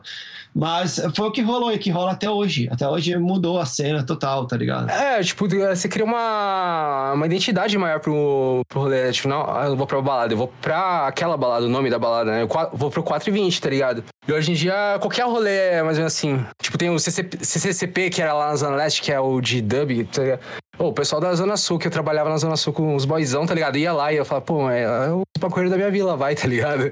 Pois é. O 4 e 20 foi, foi lá, 4 e 20 que foi a festa, né? Foram as primeiras a fazer isso, a trazer um- uma ideologia da festa para um lugar, Uhum. independente do que o lugar representava. E a minha festa foi, eu digamos, festa itinerante, tá ligado? Uhum. A gente foi uma das pioneiras. Fiz uma festa, fiz uma festa com o, tá ligado? Apelidado X, o, o rapper. Era eu, o X e uma mina, chamava Laís Pataca. A gente fez uma festa durante Sei, sei. quatro anos no Clube Glória também, na época. E eu vivi disso, cara, vivi da noite. Depois que o Evidence acabou, Caralho, que da hora, mano. eu comecei a viver da noite. Foi exatamente. Não deu nem um ano de transição, tá ligado? Acabou em Vidante, eu já tava fazendo festa, começou a festa. E por que, que a 4 e 20 bombou? Porque eu chamava os caras das bandas, a galera vinha, via o Lucas do Fresno, via o Capileve, eu conhecia todo mundo, os caras vinham tocar. Sim, sim. isso é- eu lembro que era, era mais ou menos isso quando eu ia, tipo, na Zona Punk e tal, e tava lá o Belém do Score, tá ligado? Eu falei, ô Belém, beleza? Ele é. É, então era isso, tipo, no fim de semana a galera fazia os shows, nos dias de semana a galera colava na minha festa, porque era onde tava todo mundo, as grupos colava na época, sei lá, né, digamos assim, né. As grupos colava, só que assim, as menininhas bonitinhas vai, só que a banda não consegue pegar todo mundo, eu vou lá também. Pejorativo falar isso. Então, cara, a minha festa foi um sucesso por causa disso, cara, e, e o bagulho se construiu por causa disso, tá ligado? Porque eu fui, eu, eu fui um cara, eu fui um cara que trouxe é, esse aspecto da festa do lado do hardcore, eu consegui trazer isso pro lado da festa. Ninguém conseguiu, tá ligado? Nenhum clube, ninguém conseguiu, mas eu fiz isso. Era uma coisa, tipo, na verdade, parecia muito estranho, né? Acho que vou numa balada e vai tocar hardcore, tá ligado? É, vai estar a galera lá. E, e foi muito foda, porque isso, tipo, só fortaleceu a cena, eu acho, tá ligado? Não foi uma parada que tirou de ninguém. Sim, sim. Ninguém ia pra lá, porque, né? As minas iam lá na esperança de beijar o cara da banda, mas ao mesmo tempo acabava curtindo uma festa. É, sei lá, era um dia, sei lá, de semana, tá ligado? Era um dia que não era um dia que era pra É, ganhar dinheiro, é. você fazia um esquema pra conseguir Isso, tirar durante isso. a semana, né? Isso. Pra banda conseguir ter um trampinho, você conseguir fazer. Alguma coisa se fazer. E eu tava com todo mundo, né, mano? Eu tava na casa dos caras do Fresno com todo mundo ali. Na, na, eu tava amigo de todo. Eu sou amigo de todo mundo até hoje, né? Eu trabalhei com todo mundo. Então, tipo, não é que era um estranho que tava falando, ô, oh, cola aqui na minha festa, eu quero fazer um dinheiro em cima de você. Não, era tipo, pô, é a festa do Barretos, tá ligado? Vamos lá, o moleque tá com nós, faz parte da cena. Não é que o cara ia colar na minha festa, tipo, ah, vou dar dinheiro. Não é, você tá entendendo o que eu tô falando? Então, é exatamente igual você fala. É a festa do Barros, tá ligado? Eu ia falar, não ia perguntar, vai tocar o quê? Vamos lá, mano. Festa do Barros só pode ser. Isso, exato. E aí todos os caras das bandas ajudaram por causa disso. Que eles falaram, mano, você é louco, vamos aí. Porque eles sabiam que, tipo, no fim de semana eu também tava com a minha banda no mesmo corre que os caras, tá ligado? Então, tipo, todo mundo começou a colar. E o bagulho, mano, virou uma sensação, irmão. Não, foi uma, uma visão do caralho que você teve aí, tipo, de, de reciclar a cena, né, mano? É, quem fez parte da 420 sabe, quem colou sabe, quem foi, isso sabe, mano. Tem uma galera, tem vários amigos até hoje ah, que eu colo, que quando eu vou pra São Paulo, que eu volto ali, que os caras até hoje, irmão, que tipo, que colava, né? Uhum. Pessoas que, tipo, são até, tipo, fãs, digamos assim, né? Da época da 420, que nem eram fãs de Envy mas são pessoas de 420 que vieram depois, uhum. assim. Então eu acho engraçado isso que eu consegui ter essa. Como se fosse depois que o Envy acabou, eu, eu comecei essa outra banda, digamos assim, sabe? Foi essa festa. na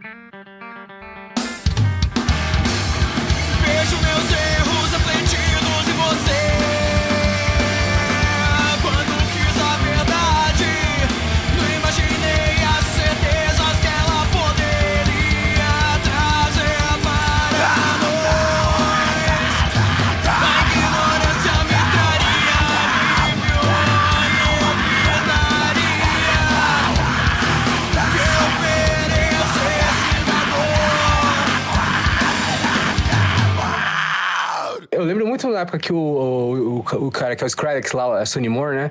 Que era do From First to Last, que ele saiu do From First to Last do nada, né? No meio da turnê, quando tava tudo encaminhado pros caras estourarem, essa é uma banda grande. E aí, mano, a parte a gente falou, mano, não acredito que ele saiu do From First to Last pra fazer, pra apertar botão, não sei o que e tal. Aí deu dois anos depois ganhou três Grammys, tá ligado? Com, uhum. sei lá, tinha 21 anos, né? 20. É.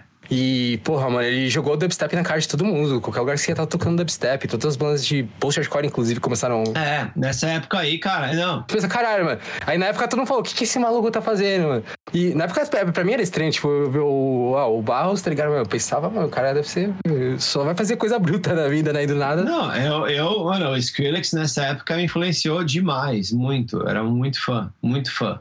Eu acho que o Skrillex foi um, um dos caras que me empurrou a fazer a festa que eu fazia. E tanto que na época eu produzia dubstep e, e electro house nessa época, com um amigo meu, o Go, que hoje em dia tá aí bombando, fazendo som pra todo mundo, produz com o G do NX que inclusive é um amigão nosso aí, fiz um clipe dele ano, ano retrasado, que ele veio com o LA.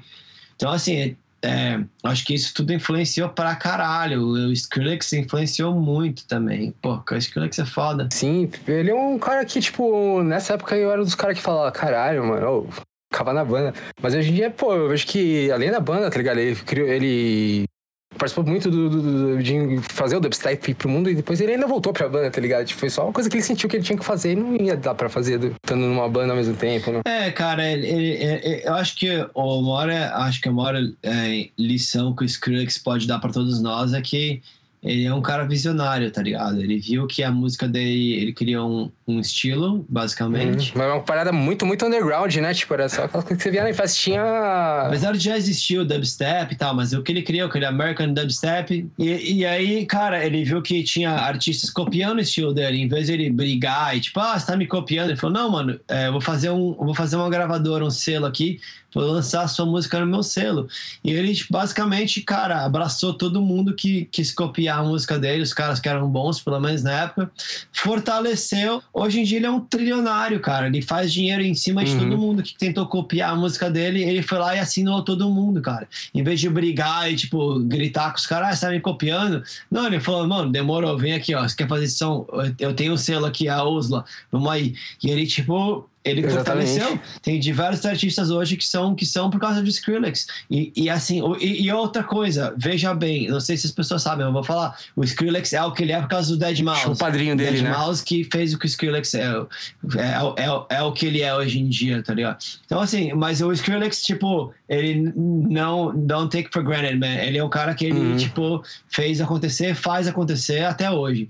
Eu tenho, assim, tipo, máximo respeito é um sim, dos sim. caras que eu tenho o máximo respeito é o Skrillex. Tipo, eu, eu encontrei com ele algumas vezes já apertei a mão dele, mas nunca pude conversar com ele, tipo, mesmo. Mas se eu puder um dia de conversar mesmo, eu vou falar, irmão, respeito máximo, você. Mas se você puder sentar uma tarde com ele, tomar uma brejinha e conversar, vai longe, né? É, vai, não, vai acontecer, sempre tudo acontece, cara. Vai, vai, Todas essas pessoas já aconteceram, cara. Cara, cada história, irmão, eu já conheci, mano, quando eu fiz o show do Glória com os caras no Rock in Rio, Puta, esse dia aí foi. Vocês tocaram na Sepultura? eu tenho cada história. Não, é, cara, eu tenho cada história. Eu fui fazer o background, background do show, que eu trabalho com vídeo também. Uhum. Do show do Glory no Rock in Rio, quando eles tocaram. E a gente ficou bem louco. Eu, eu por acaso, fiquei tão louco que eu sumi. e os caras quase me largaram lá. Apareci seis e meia da manhã, né, com o laptop nas costas, perdi uma jaqueta que eu tinha que era emprestada de um brother e apareci de volta. Apareceu? Ah, não, apareci de volta. Pareci de volta depois de tomar um doce e fumar, fumar maconha com os caras do Slipknot, tá ligado? Ah, foi dar um rolê. Você é louco. Esse, esse dia foi louco. Não tem outra palavra, né? Ô, local, foi mal, tava doidão. É, cara, eu fiz o VJ pros caras. Eu fiz o VJ do Glória naquele show, né? Eu cuidei do que eu trabalho com vídeo também. Eu fiz o VJ, fiz o background inteiro ao vivo do show do Glória e deu tudo certo. Foi um sucesso. E, mano, aí, velho, depois do show, vamos ficar loucão, né? Tomei um doce, óbvio. Por que não, tá ligado? e tipo, no background do Rock in Rio naquele ano. Mano, a, o que o é, resto. É uma brisa muito louca. O que, não, tipo, irmão, tipo, no rolê. Mar de com, gente. Com, não, cumprimentei, tipo, simplesmente todo mundo. Os caras do, do Metallica, tipo, mano, deu tipo um salve, tipo, mano, pra todo mundo que tava no rolê, mano. Fumei um com os caras do Slipknot, tá ligado? Não, esse rolê aí os caras falaram, você sabe quem é aquele cara? É aquele é o Barretinho, vai dar um salve pra ele. Foi rolê, tipo, tipo assim, tipo, mano, apertei a mão do Leme, apertei a mão e dei um abraço no Leme do Motorhead. Foi tipo. Puta, esse, que foda, Foi tipo esse tipo É, uma de coisa dia. que Foi o dia, né? Que agora. Foi o dia. É, é por isso que eu, tipo, acabei ficando tão louco quanto eu fiquei. que eu só lembro do, tipo, de, sei lá, do come, começo barra meio do show do Metallica, até então não lembro mais. Só eu, eu voltando, tipo, entrando na van com os moleques do, do Glória e os caras, mano, a gente, tipo, tava indo embora sem você, porque, mano, a gente tá aqui te esperando. Né? Tipo, seis, seis da manhã. Eu falei, velho, eu não lembro. Eu só lembro do começo do show do Metallica. E foi isso. então, tipo, é, cara, é, é, pois é. Tem que colocar. Hoje em dia dá pra colocar né, o GPS no, no barro, tá ligado? É. Você tá no rolê. não, não é, cara. Eu falei, bom, pelo menos deu certo o show, né? Tipo, foi. Pelo menos eu, eu causei depois do show, tá ligado? É. tá liberado agora. Não, por isso que eu falo, tipo, o Johnny, mano, até hoje. O Johnny é meu irmão, a gente se fala até hoje. Tipo, os caras, moleque do Glória, é louco, Pérez. Todo mundo, mano, todos os moleques, o Mi, todo mundo. A gente, a gente é todo amigo até hoje. Uhum. Tipo, o Di do NX, o G do cara do Glória, o Lê, né? Leandro, que acho Leandro. Mas, é, bom, né? Essa galera aí, todos nós, cara, cresce, crescemos juntos. Tipo, uhum. toda vez que eu tenho oportunidade, cara, eu, eu falo bem dos caras, eu, porra, os moleques são foda. A gente passou por cada Pô, história, mano. Cada história. Os, os caras do, os cara do, do, do Days of Days também, a gente foi muito próximo tá ligado? Days of Days, mano, eu já teve, teve uma vez que o Nenê Altro bateu no meu copo de derrubou, tá ligado? Ele pagou outro. E logo depois eu fui é, expulso é, do é bar. Mínimo, eu falei, pô, né? mas ele que tava bêbado. engraçado, engraçado. Ah, cara, o Nenê Altro, cara. Ah, o Nenê Altro esses últimos anos aí foi uma parte de coisa, né? Tipo... Ah, ele é algo além, né? Meu, dessa vez se converteu, depois se converteu. eu acho que o Nenê Altro é o, é o cyberpunk original, tá ligado? Daqui a pouco ele vai aparecer com o braço mecânico, pá. Eu sou, eu, eu, eu sou muito amigo do Fausto, sou muito amigo do Fausto. A última vez que eu fui pro Brasil, tipo, faz uns dois anos já, mas a última vez que eu fui, corri na galeria, pô, curti, fiquei. fiquei um, Ele tá com a lojinha lá ainda? Tá com a loja ainda, 255, eu acho, ali com o Ailton. Pô, eu lembro eu comprava CD direto lá. Acho que do Evidust, inclusive, eu comprei lá. É, eles eram o nosso selo, era a 255 Records, que era o Fausto e o Ailton. Eles que foi até, sempre, até hoje, se tiver comprando CD do Evidust, vai ter lá. vai lá, 255 Galeria do Rock, por favor, loja 255. A, a, por favor, melhor loja. No cantinho, mano. Eu fui lá, cara, no Ailton, cara, comprei umas camisetas com ele, que, pô, as camisetas loucas, muito boas, Joy Division, umas camisetas clássicas, assim, umas camisetas Black Flag. Comprei umas camisetas com ele lá, fiz uma visita. E, porra, mano, é. Eu não sei do Nenê, cara. O Nenê é a última vez que eu lembro do Nenê, que eu, que eu colei com o Nenê, eu, era a época da 420 já, de festa, e eu que eu fui na casa do Teco, casa, casa dos Rancor ali, hum. colei lá um dia, e ele morava lá na época. Morava o Teco, o Nenê Altro, e eu acho que o Ale morava lá. Moravam os, os caras mais rancor e o Nenê no quarto uhum. com uma namorada dele na época. Foi a última vez que eu vi o Nenê também, assim. Isso eu não sei nem te falar quantos anos foi, cara. Sei lá, 2012. Já quase uma década, tá ligado? Tipo, muita coisa muda. Mas o Nenê, cara, sempre, comigo ele sempre foi um sweetheart. Assim, tipo, não sei te falar, tá ligado? É, não, comigo histórias... também foi, sempre foi legal, tá ligado? Tipo, que eu ouço muita gente falar merda dele. Mas... Sei, sei de histórias. Ah, eu já vi muita coisa também, né? tá ligado? Mas sei é, lá também. História. tem histórias e histórias, né? É, cara, é, é, eu não sei. Acho que cada um teria, teria a história e a imagem que quer. Mas também, tipo eu olho muito pro lado da arte, tá ligado? Tipo, o artista não. não desvaloriza. É, como eu posso descredibilizar. Então, é, igual tem a geopolítica de cancelamento e tal, tal, tal. Beleza, tipo, você não precisa continuar dando dinheiro pro cara, apoiar o cara e tal, mas a música é, é, é a música, tá ligado? Um pedaço de coisa que saiu dele e foi pro mundo, tá ligado? Não... É, eu acho que é, tudo seria diferente se fosse feito hoje em dia. Tudo seria diferente, tudo seria diferente. Eu, eu mesmo, cara, eu sempre fui muito porra louca. Tipo, se eu tipo assim, looking back, como eu falei, tá ligado? Eu faria tudo diferente. Looking back, eu não seria quem eu era na época, não faria as piadas que eu faria. Uhum. Mas acho que assim, é, a gente tá aqui para aprender a evoluir cada dia. A nossa lição como, é, como ser humano é evoluir o nosso espírito e ser melhor cada dia. Óbvio, Tipo, mano, exatamente, looking back, mano, eu nunca falaria as merdas que eu falava na época, de chapinha na xeninha, de, sei lá, de. Ah, eu não falaria isso. Ah, mas, tipo, muito cara, boa, mas... É, mas, mas assim, hoje em dia eu tenho 33 anos, entendeu? Na época eu era legal, era divertido, não era uma maldade, era, sei lá, socialmente aceito, digamos assim. Apesar de também ser uma coisa meio errada, e era relativamente socialmente aceita, não tinha um fundo de maldade, digamos assim. Uhum. Hoje em dia as coisas são diferentes. Hoje em dia, tipo, talvez se eu fosse o, o Barretinho adolescente hoje em dia, em 2020, 21, eu seria totalmente diferente. Muito menos, tá ligado? Falaria, Uhum. Não falaria chapinha chininha, tá ligado? É, Mas, ma- mas, assim, eu acho que são tempos diferentes, são gerações diferentes, e, é importante a gente ter essa, essa ideia de que as coisas mudam uhum. e que as pessoas, né, a- a- as coisas, as piadas mudam, né? Na época era engraçado, hoje em dia não é mais, hoje em dia é uma coisa é, racista, uma coisa errada, tá ligado?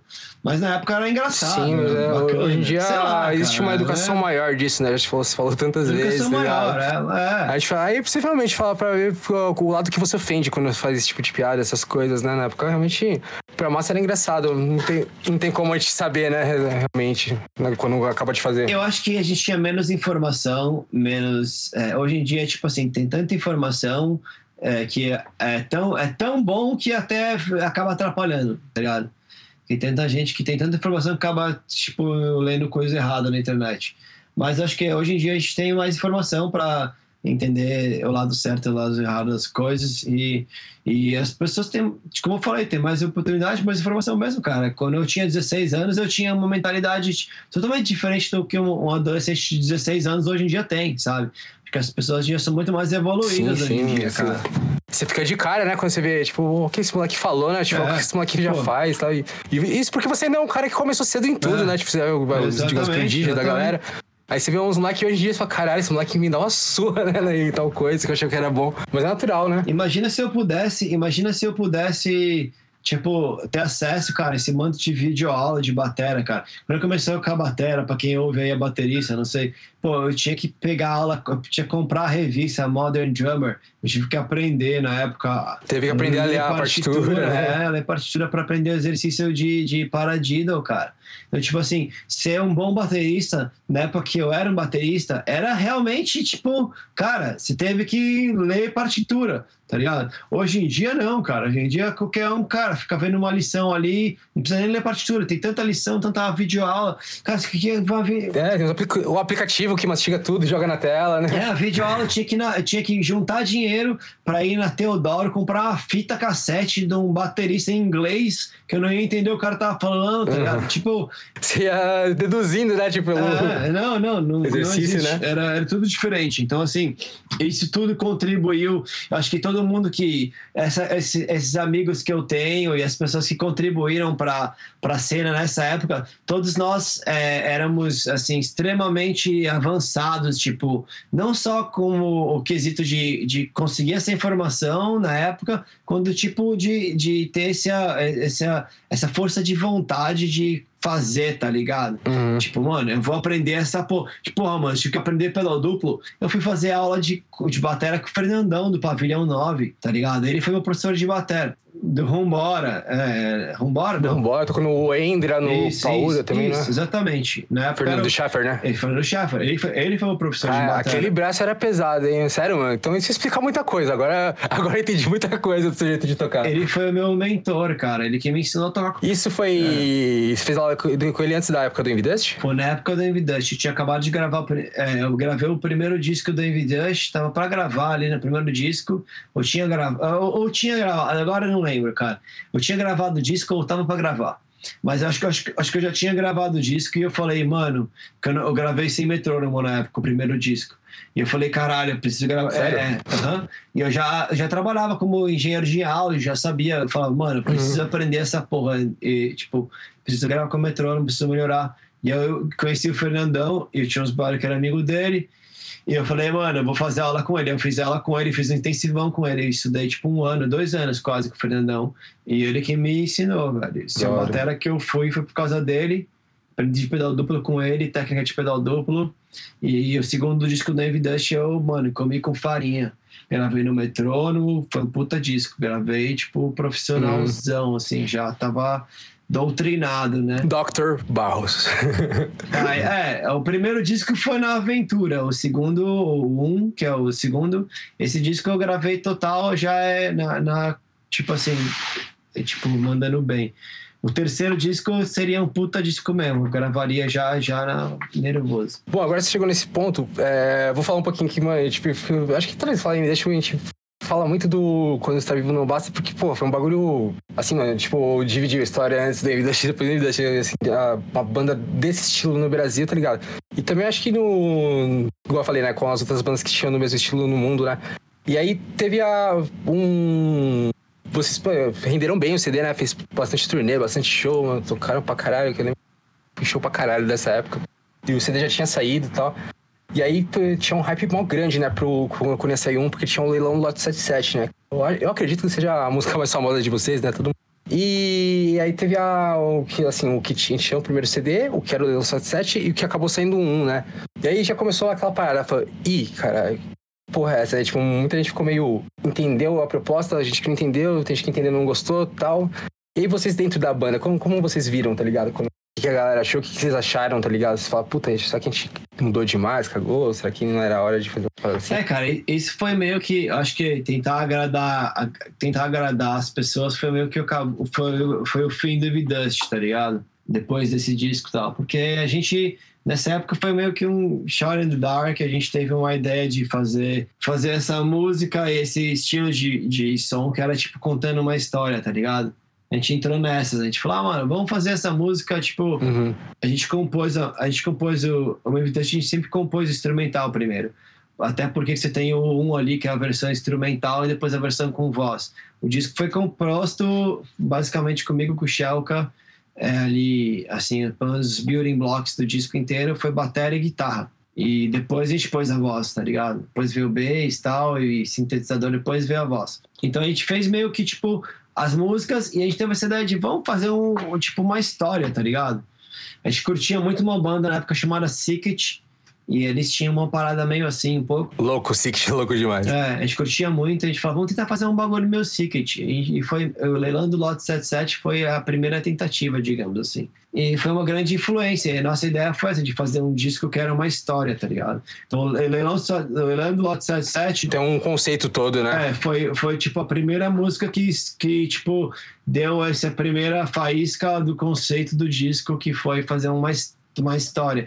E acabou virando três histórias, né? Disco era três histórias, três, cada três músicas, uma história diferente, assim. E foi meio isso, cara. A gente fez, mas o episódio foi assim, a gente fazia o instrumental e depois a gente fazia a voz por cima, assim, tá ligado? Era meio que o, o arrangement process era meio esse, assim, não era uhum. uma parada meio, tipo ah, tá Era uma banda, digamos assim, rock progressivo, tá ligado? A gente fazia o bagulho meio sem. Primeira sonoridade e depois. Depois a voz, é. a letra, a melodia e tal. Que acho que também dá, dá um, uma coisa que o cara vai sentir o que a música tá pedindo, né? E vai saber o que escrever, né? Exatamente. Que o Max, o Max letrista do caramba também, né? Tipo, ah, Max, exatamente. Max e o Daniel. O Daniel também escreveu Daniel as também, letras. Né? Porra, eu por mim, cara, eu teria feito um terceiro disco do Dust só com um grito. só belo sem voz. É, assim, a galera, tipo, a galera, tipo, é meio se a banda não tem mais peso, fala, ah, não tem mais peso. Aí eu tenho um pessoal falando, não, mas evoluiu, tá ligado? Tipo, mano, sei lá, mano, tipo... O, o Max, é, apesar dos pesares, a gente, na época a gente teve umas, umas é, umas tretas, porque a gente, como eu falei, a gente construía as músicas instrumental, depois ele punha uhum. a letra, e na época a gente não concordia, concordava muito tal. Mas eu acho que o Max, cara, ele foi um cara foda e ele, ele, ele, se não fosse por ele, a banda não seria o que fosse também. As letras que ele fez foram letras boas e passavam uma história, e ele também tinha o engajamento dele com o público dele. Uhum. Acho que tudo, tudo deu, deu certo na época que tinha que dar, assim. Uhum. Poderia ter sido, poderia ter sido melhor mas, cara, sim, nós somos sim. seres humanos, foi o melhor que a gente pôde conseguir fazer. É, o importante é que foi, né? E, tipo, a gente, a gente sabe que foi, foi tudo isso, né? Exatamente, é. O melhor que deu pra fazer, cara. E é isso, e é isso, que, é isso que temos, é o que melhor que deu, né? E é engraçado, porque né, aí nessa época, tipo, teve a. Acho que saiu na época as, as músicas saíram no 3, né? Depois do, do 1, né? Tava todo mundo no maior hype. E essa, esse aí, acho que, sei lá, parece que, tipo, sabe quando o carro tá estabilizando, vai um pouquinho pra esquerda, pra direita e pá. Sim. E ali parece que, tipo, mano, tava uma harmonia muito. Parecia mais fluida, né? Acho que. Sim. Não sei se pra vocês foi assim, mas parecia que os caras entravam no estúdio já, já se conhecendo, né? Uma parada. Ah, vamos Sim. Como vai só? Vai só assim, pá, vai.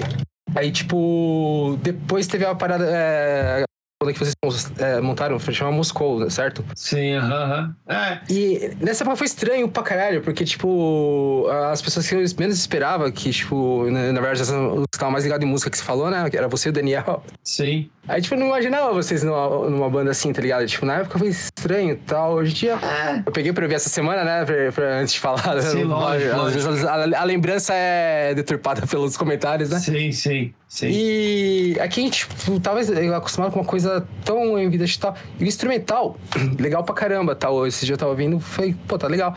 Só que, tipo, vindo de tudo que você. A, gente vai- a letra fala, putz, mas. não- Nada a ver. né? Hum, É, então. Se eu não conhecesse os caras, talvez eu não tivesse essa impressão, tá ligado? Foi uma coisa que o pessoal grudou muito, tipo, que, quem vocês eram, né? Tipo, no som. É que eu acho que assim, tipo, a gente. é, o que aconteceu, acho que foi um bagulho que, estragou totalmente tudo, que foi até o motivo que a gente terminou em Vidante, até falar, ah, vamos fazer um outro negócio aí, mesmo não, a gente não se importava muito se o Moscou ia dar certo ou não, mas acho que o que foi é que, tipo assim, todo mundo tava evoluindo para um outro negócio, a cena na época, cara, nossa, mudou muito, cara, foi a época que, tipo, é, Restart... Toda a banda tinha synth. Restart bombou e virou uma. Acabou a cena, assim. Tava no final, virou uma coisa que, tipo, ninguém queria. Eu, eu, eu, tipo assim, vou falar real, mano, eu, eu culpo isso o público, tá ligado?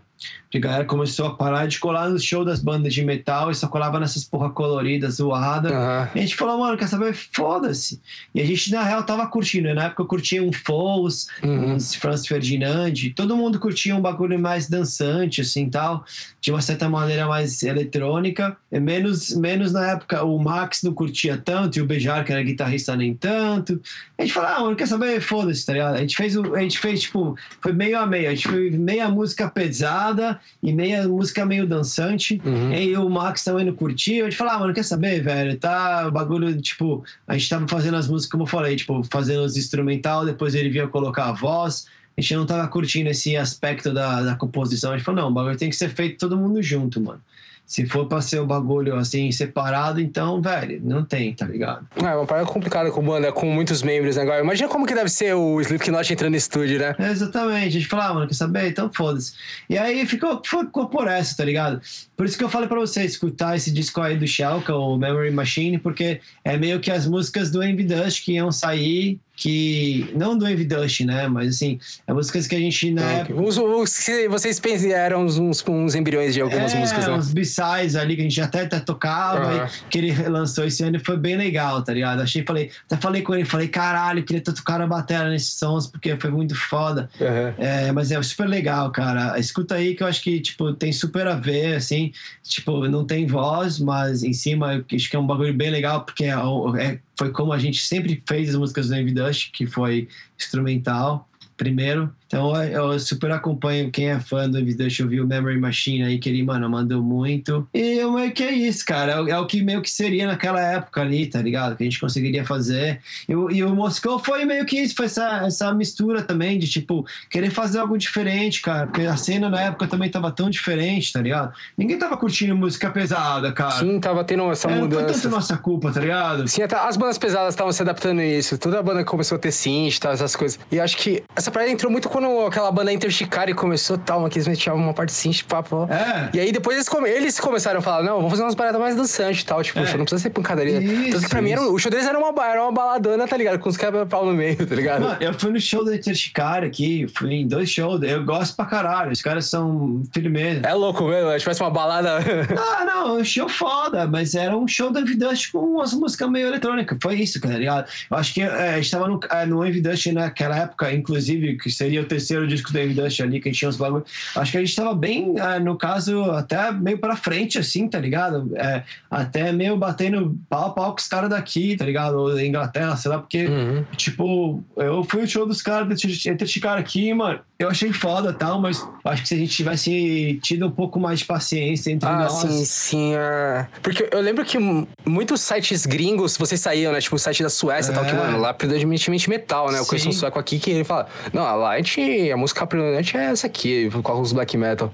E, cara, eu acho que se a gente tivesse, tipo assim, a cena no Brasil tivesse sido um pouco. Acho que, é, é tipo, o Restart, tá ligado? Nessa época, o Cine e o Restart foram bandas que destruíram a cena. E foram bandas que. Foi, foi uma parada que, tipo, mano, eles, eles renderam muita grana. Tipo, mas foi uma coisa que realmente afundou. É, desculpa, mano, eu sou, eu sou muito amigo do Di, velho, do Dieguinho, sou muito amigo, sou muito amigo dos caras. Desculpa aí falar, mano, mas o Restart e o, e o A Sim, foi meio que um marco que dali. É, foi mais ou menos isso, tá ligado? Mas, tipo, sei lá, é, a gente acredita isso a eles, mas, te, igual você falou, teve uma boa parte de culpa do público e acho que depois começou a parte dos produtores, tá ligado? Que acho que queria continuar mantendo o mesmo número de show de banda, não sei o que e tal. E aí começava a misturar muito, tá ligado? Aí colocava o pessoal que não se gostava no mesmo show, tipo, colocava. Puta. É, não, é porque, tipo, a banda, ela, a banda, sei lá, vamos falar, sei lá, Restart, trazia um público e pro contratante era interessante, porque enchia e beleza, Aham. vendia ingressos, tá ligado? Aí via a banda X, que era mais rock, não era tão legal, não enchia tanto. Ficava, pô, por que que aquela banda veio aqui semana passada e encheu e essa aí não enche? Não, chama aquela banda de novo. É, então, mas você vê, se faz um show de reunião do Envy Dust e do Restart, assim, ó. uh, Pode ter mais gente, tá ligado? Mas pegar a comparação de quantos eles tinham hoje em dia, tá ligado? Mas é essa ignorância, foi essa ignorância que. Brasil, né, irmão? Brasil, né? Pra gente que tá um pouco mais ligado em música, a gente sabe que é uma parada mais comercial, mais produtor, tipo, que o Bonardinho sabe o que faz, né? Não, e Brasil, né? O cara, o, o dono, o dono da casa, contratante, não quer saber se a Evidust Uhum. é uma banda legal ou não. Quer saber se vai vir pagar o- os ingressos. É. E aí foi isso que aconteceu. Então, mas ele também não é obrigação deles é, conhecer tudo, né? Tem que ter uma noção, certo? É. Porém, tipo, depende do público ir, né? Quando o público começa a miar, tal, não sei o A quê. gente, a, gente teve, a, a gente- é o que eu falei, a gente teve que começar a brigar contra isso, né? Tipo, a, a gente ia fazer um show e, e aí a gente tinha que encher mais que o Restart, tá ligado? E, pô, não tem como você, com uma banda de metal, competir com uma banda, uma boy band, Uhum. tá ligado? Que era isso, uma boy band, tá ligado? Não tem como. É, essa visão que eu tenho mesmo, é tipo uma parada que, tipo, o, o instrumento da- na mão dele é meio que alegórico, né? Tipo, Ah, não tem como. Tipo, como a gente tá aqui, tipo, mano, fazendo música de verdade, tipo, tocando metal, fazendo as músicas, tipo, do coração. Chega Aham. esses caras aqui tocando música pop infantil. Não é nem música pop, vou falar a real. Música infantil, show da Xuxa, que foi isso. Cara, eu tenho essa mesma sensação, tá ligado? Eu falo, caralho, mano, como é, como é que você consegue ser tão alegre assim, cara? A vida não é assim. Não, minha, a minha opinião é como que isso entrou na nossa cena. Como que esses caras vieram, chegaram a abrir o nosso show. Não é certo, tá ligado? Não tem nem que fazer parte, tinha que ser uma coisa à parte. Então, exatamente, tinha que ser uma coisa separada, tá ligado? Eu não sei como, eu não sei como aconteceu também. É que o pessoal acho que fala, ah, tudo rock, tá ligado? tudo. É, foi um vírus, foi um vírus, infelizmente, esses caras destruíram de vez, assim, eles acabaram com todas as chances, né? Porque, tipo, uma vez que você faz um negócio que compete, é um sucesso, tipo, e, tipo assim, they raise the bar, tá ligado? Eles au- aumentaram o nível, tipo, ah, não, mano, se você não encher Hum. essa casa igual o Restart encheu, você não merece tocar aqui. E era, e era tipo, padrões absurdos, né? Tipo. É, é, Era coisa então, tipo o Charlie Brown Jr. é. fazia, só que Charlie Brown Jr. é né? mano? É, cara, foi isso. E foi o começo do fim, né, cara? Foi o começo do fim, porque nós do Evidente também começamos a sentir essa pressão de tipo, pô, a gente tem que fazer um bagulho meio dançante, porque os moleques estão fazendo. Tipo, não que fosse ruim, eu gostei, não, não, não arrependo de nada de que eu fiz. Mas isso. É, tal- Talvez assim foi. Podia ser uma transição mais suave, né? Tipo, pra o público sentir melhor, né? É, poderia não ter existido o Restart, a gente ter feito mais um disco de metal, e se, se o público também, desculpa falar pra galera que tá ouvindo, mas o nosso público também deveria ter apoiado mais a banda, cara. Hum. A galera não ia no show. Foi tipo isso, no final da banda ninguém tava indo tanto no show, tava indo no restart, mas quando tinha evidente a galera não Hum. colava. E aí a gente terminou a banda, dois, três anos depois, ah, o show lotado, tá ligado? Ah, vai tomar no cu todo mundo que colou, tá ligado? Porque assim, tipo, ah, foi um show de reunião, já tinha acabado, não é que assim, se lotasse vocês iam voltar, né? Vocês já tinham seguido em É, meio, frente. meio isso. Ah, já tinha acabado. É isso que eu falo. Tipo, pau, isso. Pau, pau, pau no cu do público também. Porque, tipo, pô, por que que vocês não foram no show quando que era pra ir, tá ligado? Porque vocês só foram quando a banda acabou, tá ligado? Então, tipo, é culpa de todo mundo. É minha culpa e a culpa do público. Eu tô falando isso concordando com você, tá ligado? Mas eu fui uma parte do público que teve uma época que pra mim, tipo, eu falo, caralho, me deixei várias vezes, tá ligado? Tipo, ah, mano. Aí eu comecei só em banda, show de banda gringa, tá ligado? Tipo, ou de banda, sei lá, que os. Banda do lado do Rio que eu não, não via sempre e tal, essas coisas. Por que, que você vai assistir o Envy Dust? Você pode ver o Alex on Fire. Eu saía no show do Alex on Fire. Foda-se o Envy Dust. tá ligado? É meio isso. É meio isso. É isso, cara. Agora hoje, tá ligado? Sei lá, você foi no Alex on Fire semana passada, fala, pô, queria ver um David Dust de novo, né? É. É uma coisa meio. É, não- eu acho que faz parte assim do processo, né? Tipo, da. Faz parte. da e- música, tudo de uma cena, quando ela deixa de existir do jeito que ela era, se transforma em outra. E do pessoal que tava lá lembrar, né? E também é legal ver a reação do pessoal que, tipo, não viveu isso, tá ouvindo o Invest agora. Por isso que eu falei, cara, tipo, é culpa, é culpa de quem? De todos nós. De todos nós. É culpa do público que não fortaleceu a cena na hora que deveria, que, tipo, abandonou, tá ligado? Quando a gente tava precisando de uma força para não desistir, tá ligado? E a culpa é nossa também, de ter, tipo, de ter, tipo, mudado nosso som, digamos assim, ou nossas influências por conta da cena também, tá ligado? Porque, tipo, cara, É, tipo, é uma uma pressão, pressão, lógico. tipo, lógico, que- cara, porque Ah, Vocês tinham que reagir de alguma forma, né? é, que você tá lá já, tá- imagina assim, tipo, Era brigar contra o mercado contra o fã purista, tá ligado? Mas, pô, vocês têm contas pra pagar. Isso, você já tá lá, pô, imagina, cara, nossa equipe na época foi mó treta, a gente tava na pior posição de qualquer pessoa, porque a gente, tipo, tocava com as bandas de gravadora, a gente não tinha uma gravadora, entendeu? Naquela época a Travolta já não existia mais. Não existia, mas que, que, que é isso, coitado, a Travolta é o Ailton na, na, na galeria, irmão. É, então. É, basicamente, é, né? Então, tipo... As é, bandas da Travolta dava pra fazer churrasco, né? Tipo, É, é, você quer competir com o Rick Bonadil, tá ligado? Era isso a nossa competição, irmão. Era muito sacanagem, tá ligado? Era muito filha da putagem. Talvez seja esse problema, que existe um monopólio grande, né? Porque Esse foi o problema, esse foi o problema. É. desde antes de vocês e continua até hoje, né? É. Mas quem decide é ele e a cúpula dele. Não, se, tipo assim, você quer fazer som, ou você, faz, ou você vende só uma pro Bonadil, ou você tá fudido. Era isso, nossas opções, tá ligado? A gente não vendeu nossa O mão. do yourself era uma coisa que não, não rolava É, muito, tinha, né? tem tipo, um limite. igual Tem- o que eu tô te falando é que tem um limite, tá ligado? Chega um momento que, tipo, não Uhum. tem mais o que você fazer, tá ligado? Não tem mais o que você fazer. Ou você se entra por Bonadil, ou acabou, entendeu? E é isso, não vai subir mais que isso. Tanto que você vê bandas que estão até hoje, Dead Fish, Garage Fuzz, os caras são foda, mas é, ficou ali, tá ligado? Tipo, você não vai en- encher Uhum. mais que o hangar, tá ligado? Numa noite. E também não vai ter um novo boom, e eles estão cientes disso também, né? É, exatamente. Então, tipo assim, é, na, na- a, gente, a gente chegou nesse limite e chegou no momento que a gente falou, mano, a gente tentou se adaptar e entrou em conflito por causa disso, né, cara? Porque, porra, a gente ficou nessa pressão de, tipo, o que a gente faz, tá ligado? A gente precisa viver da banda, mas tempo precisa. A gente já era adulto, tá ligado? Tem que pagar as contas. Não sabia qual era a missão da banda, né, no momento. né? É, se perdeu. Mas assim, cara, mas a gente fez. Acho que o, o mais importante, looking back, é, é, o evidente é que a gente nunca se vendeu, tá ligado? A gente fez umas músicas pop, mas a gente fez outra banda, tá ligado? A gente fez o Moscow, foda-se, nunca foi o evidente. É, eu achei isso importante pra caralho, porque tem uma, uma banda que eu amo, tá ligado? Night Nails, tá ligado? Eu acho que Night Nails tinha que ser duas bandas, porque tem a parte da. que é a Reznor brincando, tá ligado? E tem uma parte que é o Night Nails. A gente conhece igual o Bring Me The Horizon também, né? Tipo, tem. Acho que dá pra dividir em três bandas o Bring Me The Horizon. E é estranho pra caralho, tipo, aquela banda que era que a gente via no começo ser a mesma banda de hoje, tá ligado? Eu não sei, eu sou tão fã de Bring Me The Horizon que gosto de tudo até hoje. Cara, eu, eu gosto, tá ligado? Mas eu, eu, eu tenho essa noção, tá ligado? Que, tipo, hum, mano, não parece a mesma banda, tá ligado? É difícil explicar. Como que eu vou convencer meu filho que essa banda é a mesma que essa, tá ligado? Tira uma carreira que se reta. Posso te falar uma coisa? Eu, se eu pudesse, tipo, falar, mano, se tem uma banda que eu gostaria de ter feito parte é o Bring Me The Horizon. E se o Envy Dust tivesse sido alinhado, tipo assim, se todos nós tivéssemos tido a mesma cabeça, nós seríamos igual ao Bring Me The Horizon. A gente teria feito a Você mesma... acha que seria hum, uma transição. Igual, eu teria feito discos igual, eu teria feito exatamente o que eles fizeram, sem tirar nem pôr. Uhum. E eu acho incrível o último disco do Bring Me The Horizon, eu acho magnífico, eu acho tipo um dos melhores discos de metal que tem. Eu acho muito foda, as letras são fodas, politizada, inteligente. Uhum. Aquele disco antigo, uh, um, dois, discos, dois discos antes, acho que é meio de música meio vibe, são as músicas de fumar maconha e. tra- Puta, é incrível, uns groove. Eu acho incrível, eu acho incrível. Tem um, um antes desse, acho que aquele That's the Spirit, tá ligado? É. Eu acho sensacional aquele CD, tá ligado? Cara, eu acho que se tem um lugar, uma banda que eu acho muito boa, que eu, que eu sou fã até hoje, é o Bring the Horizon. E eu acho que, sei lá, cara, eu não sei. Eu, eu, eu, eu, tenho, eu tiro o chapéu pros caras. Eu, eu não acho assim, tá ligado? Que é uma banda ruim e tal. É que eu entendo o lado do público que não entende, tá ligado? Que fala, pô, mas Bring the Horizon bom era aquele e tal, mas tipo. A banda evoluiu e tal.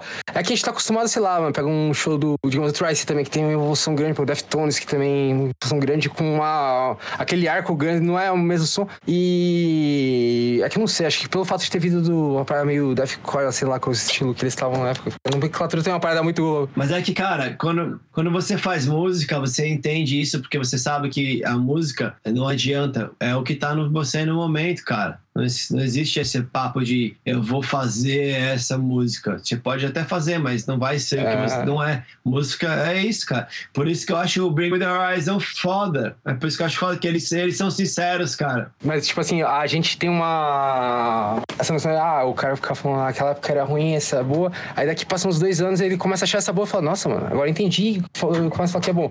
Assim como ao mesmo tempo, acho que o músico pode falar um CD que todo mundo gosta pra caralho e fala, nossa, mano, achava mó chato aquilo ali, mano. Tipo, tinha umas ideias clichê, não sei, não com. Queria, voltaria atrás, não gravaria. É, porque ele não sente mais, assim como quem ouve também não sente, né? Isso que é legal, porque. Pra caralho. É igual eu falei, né? A música você pegou, saiu e jogou pro mundo, tá ligado? É. Ela vai estar daquela forma, ela deixou de ser você, né? E aí quem ouvir vai ter a impressão dela e o artista pode ser um cuzão, tá ligado? E- mas a, a música transmitiu aquele sentimento, né? É, eu acho que, cara, e eu acho que é meio que é isso, que é que música é isso, é se captar captar ali o momento e, e, e vai meio que vai ser isso, tá ligado?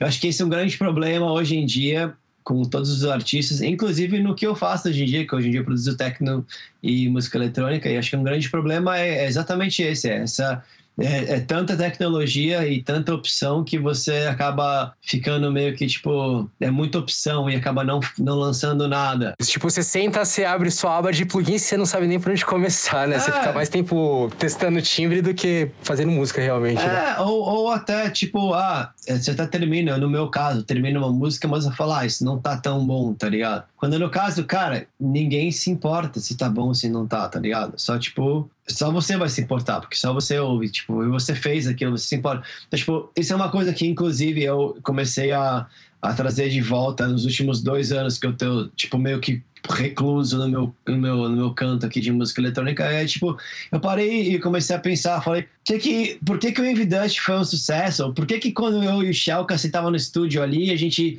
fazia aquelas músicas, e por que, que deu certo? Porque, mano, simplesmente pelo fato que a gente não se importava, a gente não tinha ideia do que a gente tava fazendo, a gente só fazia o que era legal, tá ligado? A gente sentava e fazia. Ah, você não almejava uma coisa que engessava né, o processo, talvez. Nada, a gente só fazia, cara. É isso aí, é, vamos, vamos fazer uma música bem louca hoje, vamos. E pá, era isso, tá ligado? Eu acho que você sintetizou exatamente a sensação que eu, eu tive, mas eu nu- nunca soube expressar em palavras, né? Que eu acho que o que tem a diferença do Envidust do, do quando você vive não basta dos outros, tá ligado? É que parece que cada vez mais vocês tiveram Conectividade, total. É. conectividade, mas vocês eh, não expandia, tipo, uma loucura igual era antes, tá ligado? Tipo, uma coisa, é, como posso dizer, inesperada, sabe? Assim, não tem, tinha os limites de parâmetros, tá vocês só faziam. E aí o resultado final era aquilo que era doido pra caramba. É, Era isso, exatamente. E os outros vocês já tinham mais noção, tá ligado? E aí vocês ah, buscavam um objetivo. Estragou, estragou. Uma coisa específica. E é, é, isso matou uma coisa que, é, na verdade, era característica de vocês, né? estragou, estragou. É, é. Era assim imprevisível, caótico, tá ligado? Que eu lembro que eu, a primeira vez que eu pegava o CD que eu comprava, eu abria, aí ia tocando, cantando, ia acompanhando, e eu falo, caralho, mano, tem um CD com sem refrão? Como assim, tá ligado? É. Era uma estrutura de música, tipo, diferentaça pra mim, tá ligado? Eu sou, a gente cresce ouvindo. É, progressivo, né? Era totalmente progressivo. É, verso, coros, versos, né? Tipo, então foi uma coisa que me introduziu pra música mais estranha ainda, tá ligado? E hoje em dia, tem vida, tipo, parece normal perto das coisas que a gente eu, eu já escutou depois, né? Mas, porra, mano, tipo, quanto que você não abriu de porta pro pessoal ouvir música com, É. com grito, o pessoal do hardcore vê o metal, o metal vê um pouco do hardcore, tá ligado? Tipo, Hardcore, é, exatamente. Acho que esse, esse, esse aspecto aí, acho que a gente contribuiu muito, cara. A gente conseguiu é, é, navegar muito. Inclusive, quando a gente começou, a gente fez uns shows com a galera meio new metal, tá ligado? Que, tipo, um bagulho que era, tipo... É, New Metal foi escorraçado, né? Tipo, e, pô, mano. Uhum, E aí uhum. depois tem o New Metal Revival, tá ligado? Tipo, tem Emo Revival, essas paradas. Fala, caralho, mano, vocês, tipo, fizeram de tudo pro bagulho sair fora, mano. E aí os caras falam, não, mas o Wes Borland já tem sido fora, tá ligado? Bizkit, tipo, é louco, mano. E, tipo, uma das bandas mais odiadas da história, tá ligado? Como chamava? Horns Up. Horns Up, na época, fez umas matérias. Era de Portugal, né? Nem lembro, Eu lembro, eu cara. baixava, era uma revista em PDF que vinha. É, fez umas matérias com a Envidush na época, pô, foi foda. Saiu... É, eu devo ter lido. Eu baixava tudo, que era. Eu fui ver que era de Portugal quando eu abri a parte de resenhas, né? De shows que Sim. fala, pô, mas eu não fui nenhum desses, aí era tudo Portugal. É. Mas, porra, era um material fudido na época, né? Pô, uma revista, uma digital, mas, mano, muito bem feita. É, cara. Foi aí a transição que eu meio que entrei nessa parada, tipo, parei de ser o cara, ah, eu tô indo no chão, aí comecei a escrever sobre música, É. tipo, eu acho- sei lá, mas acho que quando, ah, eu já ouvi falar assim, quando você não é um bom músico, você vira crítico, né? Eu nunca consegui tocar muito bem. É, o Max, o- o- nessa época que se você falando isso, me lembrou o Max na época, né? Antes, na época do Mike Get Out, ele escrevia uns zines pro Punknet, cara. Putz, que louco, mano. Então, olha, é, pra você ver, ó, faz tempo, é. Então faz parte, cara. A cena é isso, cara. A cena Se a gente vê o, a- o que, que o Evidence representou, tá ligado? Tipo, a gente, eu pelo menos vi a ca- carreira tá, de vocês, eu sei algumas coisas. Mas, porra, mas você me contou uma parte de coisa que vocês foram influentes pra caralho, mano. É, a gente começou muito cedo, cara. É, a gente começou muito, muito, muito, muito cedo, cara. A gente fez parte de, tipo assim, uma, tipo, de muitas cenas, digamos, gerações, tá ligado? Aham, vocês foram, digamos, a- vocês participaram de uma cúpula que decidiu, assim, pra onde a cena tá indo, tá ligado? Tipo, as bandas que eram referência e tal, e aí, tipo, quem vai evoluir? Vai todo mundo evoluir? Vão, então vai, tá ligado? Você força, você, tipo, meio que a- afunila pra todo mundo ter que ir pra um pouco desse lado. E é legal, porque você atingiu um nível de influência, tá ligado? Grande. No... Eu acho que assim, cara, eu acho que, que uh, um negócio que eu acho legal do Envidush um pouco é as pessoas podem falar que ah, terminou, não sei o quê, mas acho que a gente acabou a banda na hora certa, tá ligado? A gente nunca brigou entre outras, a gente ficou sempre meio de boa. E, tipo, a gente acabou numa época, antes de estragar, sabe? De ficar meio kicking a dead horse, sabe? Ficar aquela banda que ninguém vai no show. A galera já tava a galera já não tava querendo ir no show, já a cena tinha mudado. A gente falou, quer saber, mano? Vamos ficar de boa. Acho que chegou um ponto que ali, tipo, ou vocês. É, vocês iam ter que ou mudar totalmente de estilo, tá ligado? Dar uma.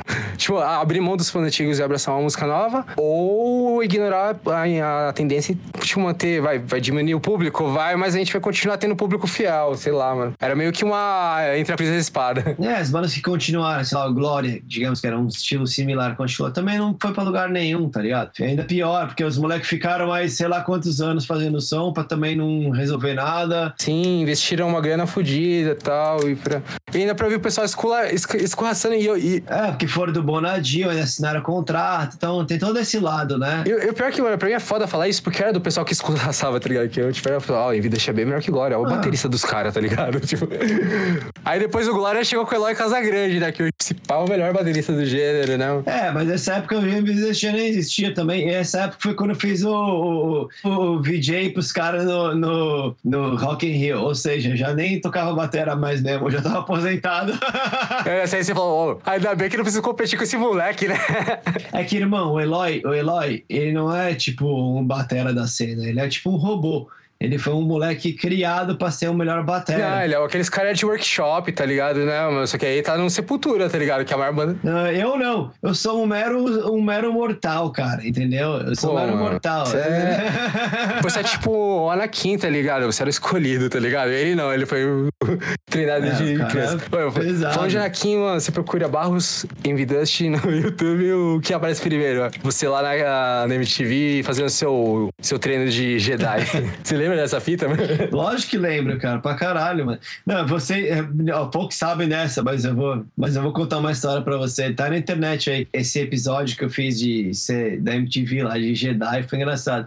Mas eu fiz, eu, nessa época, essa mesma época, eu fiz uns, uns testes pra ser VJ da MTV, cara. Ninguém sabe, pessoas, pouquíssimas pessoas sabem disso, mas nessa época eu fiz teste de VJ, quase virei um VJ da MTV, eu não, não passei, cara, no bagulho. Mas eu quase virei um VJ. Imagina só o que, que teria acontecido com o Evidante. Não, imagina o que, que aconteceria com o MTV, né? Porque o VJ, quando entrava, basicamente fazia um programa pra ele. Qual que era o programa do bairro? Foi bom, foi tudo. Cara, ainda bem que não aconteceu, cara. Ainda bem, cara. Mas não é porque tava pra acontecer. Você imaginou, tá ligado? Tipo, ah, vai ter um programa. Como que vai ser? Como seria, vai se, montar? É, cara, foi, foi muito difícil, cara. Porque foi bem treta. Tive que ler teleprompter da época. Foi um teste mesmo, cara. Foi uma loucura. Eu fiquei lá a tarde inteira. Fui na MTV eu conhecia uma galera, né?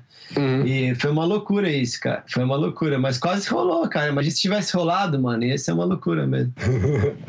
é, uma bateria popstar, pô. Mas, porra, mano, sensacional. Valeu, mano, por ter participado, caramba. Que isso, velho. Foi várias mal, coisas tô- que. mano, lembrar disso é muito da hora. É uma época muito foda. A gente tava mano, tão longe, né? Tipo, da, da onde a gente tava naquela época. Em todos os aspectos, né, mano? É, é legal. O tempo passou, né? O tempo passou, né? O tempo passou. já, né? Passou, passou, mano. E eu fico feliz com o resultado. Acho que a gente chegou a um lugar legal, né? Estamos aí, cara. Importante sobreviver. Importante é, é- é estar vivos hoje em dia, cara. Sobreviver. O 2020, sobrevivemos. Estamos aí, sobrevivendo em 2021. O importante é ser feliz e fazer o que gosta e não desistir, porque you know, cada dia é um dia novo para vencer nessa vida aí. E é isso, só isso que eu digo. Se eu, se eu tô vivo, eu tô vencendo, você também pode. Tamo juntos, todos nós. Ô, obrigadão. Eu pedi exatamente isso. Fala, manda mensagem final pra galera aí, pra quem tá ouvindo, né? Cara, é, minha, mens- minha mensagem é essa, cara. Minha mensagem é acorda feliz, sorri, que você tá bem, que você tá, tá com saúde e, aproveita, porque você não sabe o dia de amanhã. E, e é isso, cara. Porra, fique bem, cara, pra vocês. Espero que vocês tenham curtido minhas histórias aí. Eu tenho mais pra contar que vocês vão fazer a segunda edição aí, a versão. Eu já ia lançar o convite agora, tá ligado? Eu acho que. Eu tipo, podia pegar uma, fazer só história, edição, histórias em vidas. Sei lá, eu chamo até o resto da galera, tá ligado? Pra- Vamos aí. só pra não ter um ponto de vista só da história, mas, mano. Não, que isso. Eu falo com a galera, falo com a galera toda até hoje aí, pelas internets. Vamos dar um salve. Vai acontecer, vai acontecer então, mano. Eu só, só vou divulgar isso aqui pra gente explodir, mano, pra lembrar de como você é um baterista foda, uma pessoa sensacional. E um cara muito engraçado, mano. Obrigadão, Baus. Valeu, obrigado você, obrigado a todo mundo que ouviu aí, que se, sei lá, se interessou. Eu nem sei quem vai se interessar por isso, mas quem se interessou, valeu. Pra finalizar, então, como sempre faço com a entrevista do banda, né? Eu vou pedir pra você escolher uma música. Geralmente o pessoal fala pra eu escolher, mas, pô, cara, eu queria que você escolhesse a, a música que você acha que tem a linha de bateria mais foda que você tem em Vidante. Fala Aquela que você fala, caralho, aquela que você fala, mano, como é que eu escrevi isso, tá ligado? Cara, eu acho que a minha favorita, eu vou falar a verdade, é a, a primeira, primeira música do, do segundo disco, Apresenta Ele, eu acho que é isso. É a minha favorita, aquela linha de bateria ali é a mais, mais, pra mim é a mais legal que eu fiz. Eu acho que aquela é uma que você mixou bastante coisas, tipo, que nunca tinha usado, né? Casou legal, tá ligado? Foi uma coisa que mostrou, estão aprendendo coisas novas. Exatamente. Pô, que sensacional, Tem mano. umas pegadas ali meio, meio diferente, meio underroad na época, que pra mim influenciou muito. Aí um Lodum do nada e fala, que porra tá acontecendo? Exatamente, o meiozinho ali, meio, meio sambalelê ali, acho que é esse, e, e meio Gill- Gillinger Escape Plan ali, né, com os ataques Isso, isso. Tem umas bandas que começaram a usar isso depois, tá ligado? Que, pô, uns seis anos depois que vocês fizeram. tem- Inclusive, a abertura do podcast é uma música do Black Rose Burial, né? E, inclusive, thank you guys, porque eles, eu pedi pra eles pra deixar usar, eles falaram, bom, beleza, mano. Que legal. E tem uma pegadinha bem dessa, tá ligado? Que você fazia na- nessa parte da bateria, tá ligado? Só que era bem depois, era tipo, mano, um, sabe, tipo, um subproduto do gênero que vocês faziam na época. Quem dera, né? É, não sei se foi você exatamente que influenciou, tá ligado? Mas você falou, o, o que ele usou não foi um bagulho totalmente solto, né? É, esse som eu gostava muito da linha de bateria, sempre achei muito é, meio imprevisível, assim, diferente do que você tá esperando, tá É ligado? previsível, esse é o charme dessa música mesmo. Foi, então vamos finalizar com Apresenta Ele.